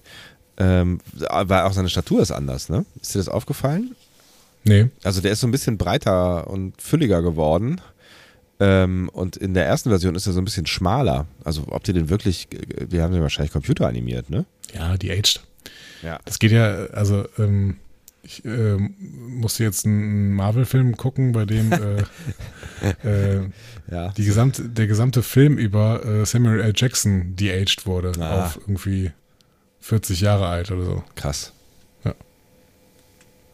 War jetzt ein bisschen zu despektierlich, der Film war gar nicht so schlecht. Okay, ich verstehe. Also dir hat das gefallen, die Erklärung mit John Nancy hier? Ja, ich fand die gut. Mir auch gut gefallen. Ja. Fand ich auch wesentlich besser als die mit Geinen. Aber ja. sie hatten auch mehr Möglichkeiten mit Q tatsächlich, ne? Was sagt er denn noch gleich? Er sagt irgendein komisches Geräusch, also er schnipst ja, aber irgendwie ist es anders als sonst. Ja, ist mir nicht aufgefallen. Okay, muss ich mal gucken. Ich weiß aber, was er dann danach sagt. Ne? Q erzählt PK, ach, du hast so oft über zweite, äh, zweite Chancen gesprochen. Dann mal herzlich willkommen zum Ende der Straße, die nicht genommen wurde. Ja, da kennen wir schon den Satz aus dem äh, Trailer. Ne? Welcome to the road not taken. Ja. So, und was ist das jetzt alles? ich check gar nichts. Ich auch nicht, keine Ahnung. Ist jetzt Picard irgendein totalitärer äh, Führer äh, in einem alternativen Zeitstrahl? Keine Ahnung. Also das ist ja das, was, also, aber was hat das dann mit, mit dieser ganzen Borg-Nummer zu tun vorher, ne? Also. Naja, wenn, wenn, also ich würde jetzt vermuten, dass die Erde sich so ähm, zum Militarismus gewandt hat, dass selbst die Borg in ihrer Existenz bedroht sind, wobei sie das ja eigentlich sowieso waren. Die waren das ja auch durch, durch Janeway allein schon bedroht. Ja, ja. Also ich meine, Road, Road Not Taken kann es natürlich auch jetzt, ne, also wenn, es kann ja zweierlei Dinge heißen. Ne? Es kann ja irgendeine Road sein, ne, die sich auf irgendeinen Scheideweg in seinem Leben bezieht, oder mhm. es geht halt genau um diesen Scheideweg gerade, ja. Also die Road Not Taken quasi, ihr habt nicht die Chance genutzt, mit der Borg Queen zu verhandeln oder ihr, ihr Anliegen anzuhören. Und mhm. das Resultat ist diese Welt, in der ihr jetzt gerade äh, unterwegs seid. Ah, okay. Ja, glaube ich nicht. Aber es, es wäre es wär ja, wär ja auch keine äh, total unlogische Erklärung, so nach dem, äh, nach dem Motto, ähm, ja, es ist. Ja, das Problem ist, das Problem ist halt, dass er ja dann eigentlich, äh, warum wacht er da nicht sofort? Also, ja, nee, das macht, nee, macht irgendwie nicht so richtig viel Sinn. Ich glaube tatsächlich, mehr, dass wir in, also dass wir tatsächlich auch nochmal in der Zeit ein Stück zurückgereist sind, obwohl sind wir wahrscheinlich noch nicht, ne? Nee, das ist mein Problem irgendwie. Ich glaube nicht. Nee, ich glaube, wir sind wahrscheinlich in der gleichen Zeit. Aber ähm, ne, wenn das jetzt die Road Not Taken wäre, die äh, entstanden ist dadurch, dass, ähm, dass, dass sie sich selber hochgejagt haben in dem Schiff, dann äh, haben sie sich ja hochgejagt. Also dann kann Picard nicht plötzlich im Chateau stehen. Das wäre ja dann trotzdem passiert, als wenn wir quasi in der Jetztzeit wären. Mhm. Hm. Ich weiß es nicht. ich glaube, wir müssen weiter gucken. Es hilft ja nichts. Es hilft ja nichts. Dann müssen wir, wir müssen halt, weiter gucken. Müssen halt und, die, ist, ja, das ist ja ärgerlich. Müssen wir halt die zweite ja. Folge auch noch gucken. Ärgerlich. Ja. ähm, okay, aber es ist so ein bisschen Fazit-Time. So ein bisschen. Möchtest du? Äh, ich kann, wenn du möchtest. Ich müsste, soll ich mich noch sammeln, mal kurz? Äh. Ich bin total gespannt, wie du es fandst, ehrlich gesagt. Ja. Aber, äh, ich glaube, du bist noch gespannter, wie ich es fand. Ja, das bin ich tatsächlich. Okay, komm, pass auf. Dann ähm, ähm, gehe ich mal mit meinem kleinen äh, TNG-Herzen hier voran.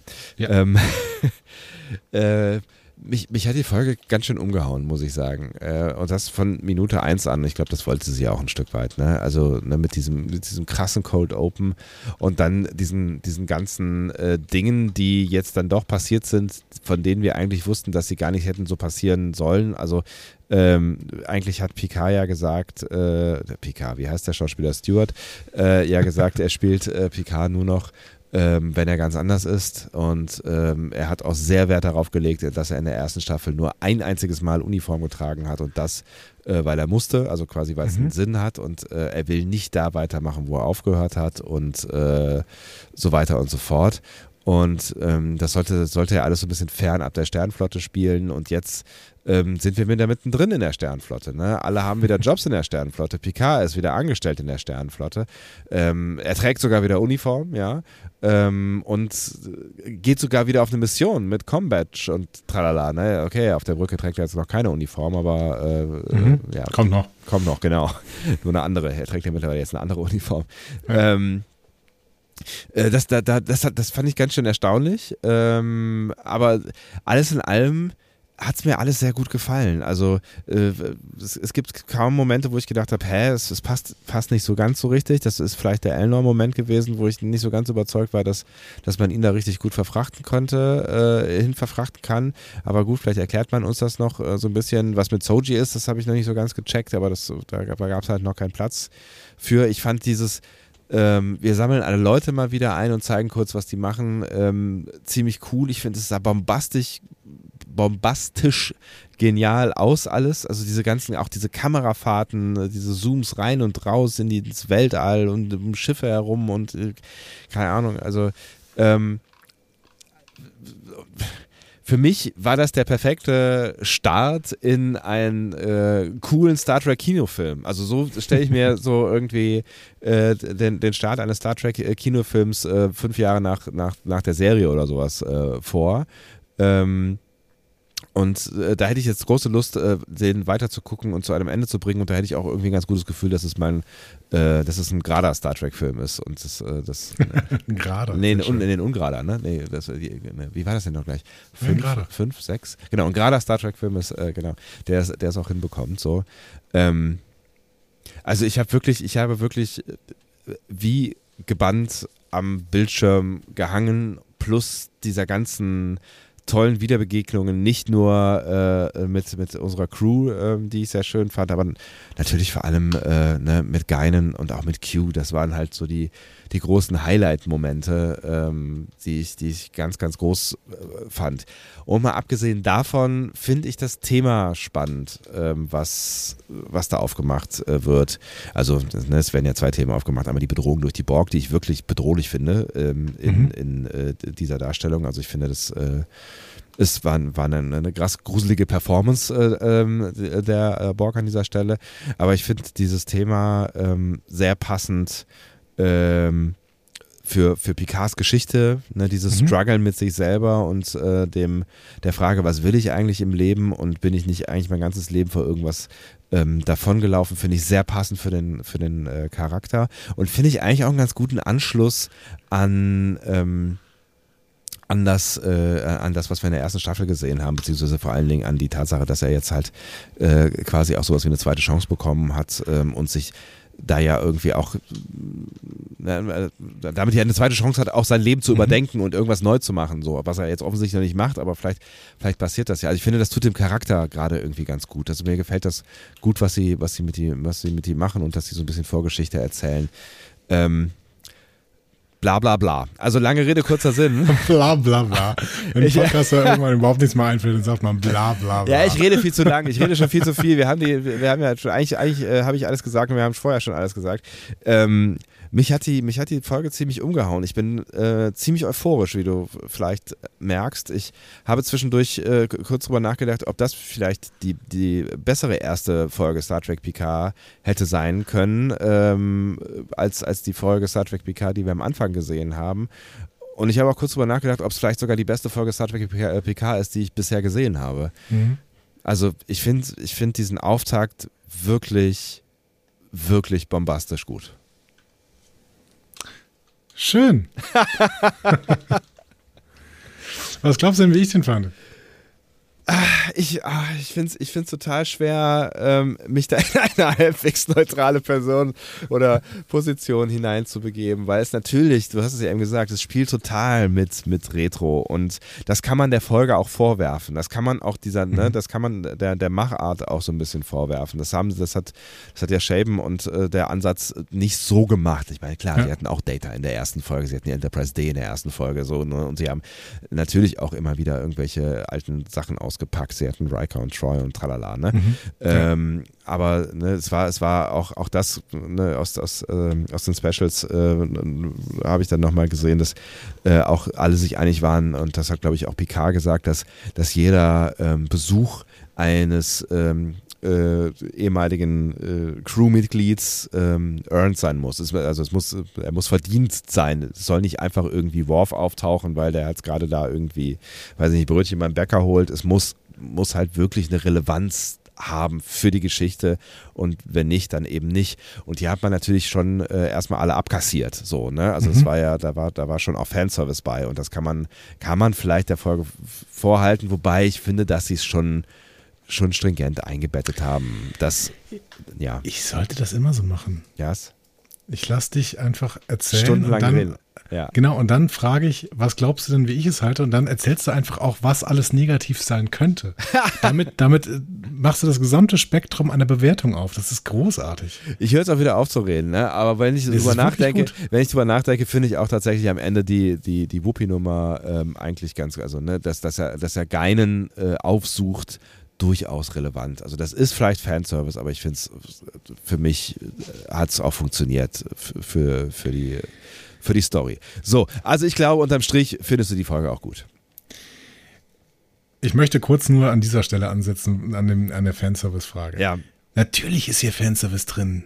Ohne Ende ist hier Fanservice ja, klar, drin. Ja. Diese Serie ist Fanservice. Warum holt man den Picard nochmal irgendwo hinterm Ofen hervor? Das ist reiner Fanservice, dass man überhaupt nochmal Stuart dazu überredet hat, hier nochmal ein bisschen was zu machen.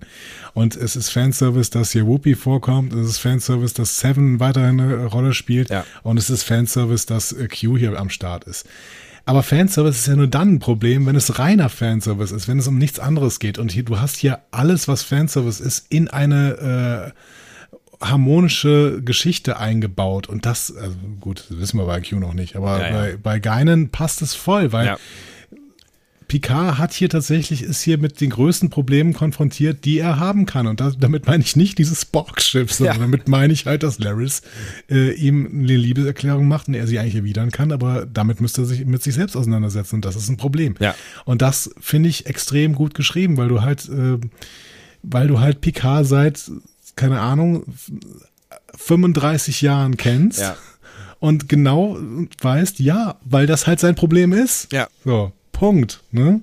Das hat er auch mit Wasch nicht gelöst bekommen oder keine Ahnung, mit wem er es dann alles verlösen wollte, aber er hat es halt nicht gelöst bekommen. Ja. Und am Ende war halt, am Ende war halt immer Duty am Start. Ne? Am Ende war es halt immer so irgendwie das Raumschiff, was irgendwo um die Ecke wartete oder wie genau. auch immer. So, ne? Also ja, ja so war es halt. Ja.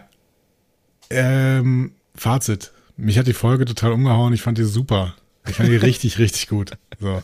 Äh, ich, war, ich war von vorne bis hinten dabei. Ich fand die sehr, sehr spannend. Ähm, ich fand äh, die, die Borg Queen mysteriös oder sowas. Ja. Ähm, und sie haben unfassbar Potenzial, das, äh, in, das tierisch zu verkacken, weil sie sehr, sehr viel aufbauen.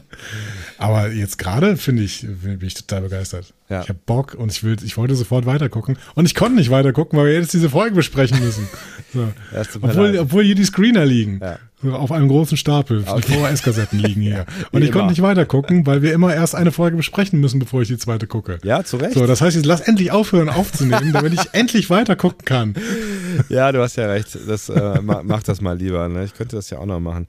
Ähm, ja, ich bin, ich bin echt, echt gespannt, wo diese, wo diese Reise hingeht, weil wenn, wenn mich jemand fragen würde, wie könntest du dir eine Fortsetzung von TNG vorstellen, was, was da so passiert oder was da, ne, also was, mhm. was, wie, wie so eine Serie sich anfühlen, wie so eine Serie aussehen sollte, was so eine Serie machen sollte, wie es am Anfang, ähm, also, ne, was, was am Anfang passiert, dann ist es genau das. So, also dann ist es, Ne, deswegen meine ich ja, das ist irgendwie der perfekte Star Trek, äh, TNG, was auch immer, äh, Kinofilmstart. Äh, so. Ähm, äh, ich finde, die haben super, super viel richtig gemacht ähm, und vielleicht sogar mehr als, als in der ersten Staffel. Und äh, ich bin wirklich sehr gespannt, ob sie das, was sie da jetzt gerade uns in der ersten Folge geboten haben, neun weitere Folgen durchhalten werden weil dann, dann, dann wird eigentlich ja äh, 19 weitere Folgen durchhalten werden, weil wir vermutlich ja einen, einen gemeinsamen Storystrang erleben werden äh, in Staffel 2 und Staffel 3. Also könnte es zumindest sein. Ne? Maybe, ja, ja. mal gucken. Aber ich fände es auf jeden Fall interessant, was ihr denn sagt. Äh, ihr könnt die Folge ab heute hören. Ne? Wir, ähm, wann, wann, hören, gucken meinst du, genau. Wir gucken? Achso, ja, ist die, die Frage. Folge hören. Wir, wir dürfen jetzt releasen, ne? also es ist äh, Donnerstag, der dritte, dritte um 10 nach 10. Das heißt, die, ist, äh, die Folge ist in den USA äh, erschienen, die erste Folge. Damit dürfen wir unsere Folge releasen. Ihr könnt aber erst ab 0 Uhr vermutlich auf Amazon Prime dann ähm, am 4.3. Mhm. Äh, zugreifen. Das heißt, wir, also wir können das Ding jetzt einfach eigentlich raushauen. Wir können vor Picard rauskommen. Oder wir, wir, wir times auf 0 Uhr. Es ist wieder eins dieser Gespräche, die ihr jetzt schon, ich glaube, zum dritten Mal in diesem Podcast hört, die ähm, euch vollständig nicht betreffen, weil sie Dinge betreffen, die lange in eurer Vergangenheit liegen. 12 a.m. Pacific Time. Whatever, keine Ahnung. Also, Leute, die, die Folge liegt da eventuell schon, wenn ihr, wenn ihr noch nicht das Ding gucken konntet. Ähm, aber Warum solltet ihr das dann gehört nicht, haben? Habt ihr garantiert nicht gemacht. Ja, das heißt, so, es ist völlig irrelevant, was wir gerade tun. Völlig. Ähm, ich hoffe, war schön für euch. So, und schreibt Erzählt uns doch mal, wie ihr es fandet. Sebastian hat einen Button dafür. Diskussionen zu folgen findet ihr auf discoverypanel.de oder sprecht eine Nachricht auf den Discovery Panel Anrufbeantworter unter 02291 ukta uk 2 Unter der 02291 ukta uk 2 erreicht ihr uns auch per WhatsApp. Außerdem gibt es uns auch bei Instagram unter Discovery Panel, bei Twitter unter Panel Discovery und bei Facebook unter Discovery Podcast. Wir freuen uns über eure Nachrichten und über eure Kommentare. Also egal. Das ist der Fall. Ah, das ist der Fall. Und egal, ob es, äh, also wie es jetzt weitergeht, also ich bin mir relativ sicher, dass ich, das, ich glaube, ich noch keine so gute erste Folge Star Trek gesehen habe. Also weder in irgendeiner Staffel am Anfang noch überhaupt am Anfang einer Serie. Ah, das weiß ich nicht. Ich muss, ich muss, ich muss auch noch mal ein bisschen drüber nachdenken, aber. Ähm, ein bisschen Pilotfieber. Das haben wir, haben wir schon öfter gesagt. Ja, ich war, ja, ich weiß nicht. Meinst du? Ja. Ich fand, ich fand die erste Folge, ähm, die erste Folge der ersten Staffel auch echt ganz gut. Also die fand ich auch, das war, das hat mich auch emotional sehr. Ja, ich bin nicht zurechnungsfähig, du hast recht. Ich bin nicht zurechnungsfähig. Mal gucken. Mal gucken, was ihr darüber sagt. Mal gucken, was wir nächste Woche sagen. Ähm, wir können Gott sei Dank nächste Woche schon auf Feedback eingehen, weil wir so getrödelt haben und mit den Screener nicht weitergekommen sind. Äh, das heißt, ähm, haut euer Feedback unten in diese Kommentare, die eben aufgeführt worden sind, äh, in die Kommentarspalten, die eben aufgeführt worden sind. Und wir hören uns wieder nächste Woche, beziehungsweise nein, wir hören uns, wenn ihr vielleicht auch Discovery guckt, wäre doch ganz schön. Dann hören wir uns weiter. Hören wir uns wieder Sonntag oder so? Ja, Sonntag, Sonntag, Sonntag, Nacht Sonntag, oder so. Nacht. Montag früh, Genau. sowas um den Dreh. Genau. Ähm, also viel zu hören von uns, Ja. viel zu sehen für euch und ähm, wir haben Bock und ihr hoffentlich auch. Also, äh, ich verabschiede mich in die Nacht. Macht's gut. Tschüss.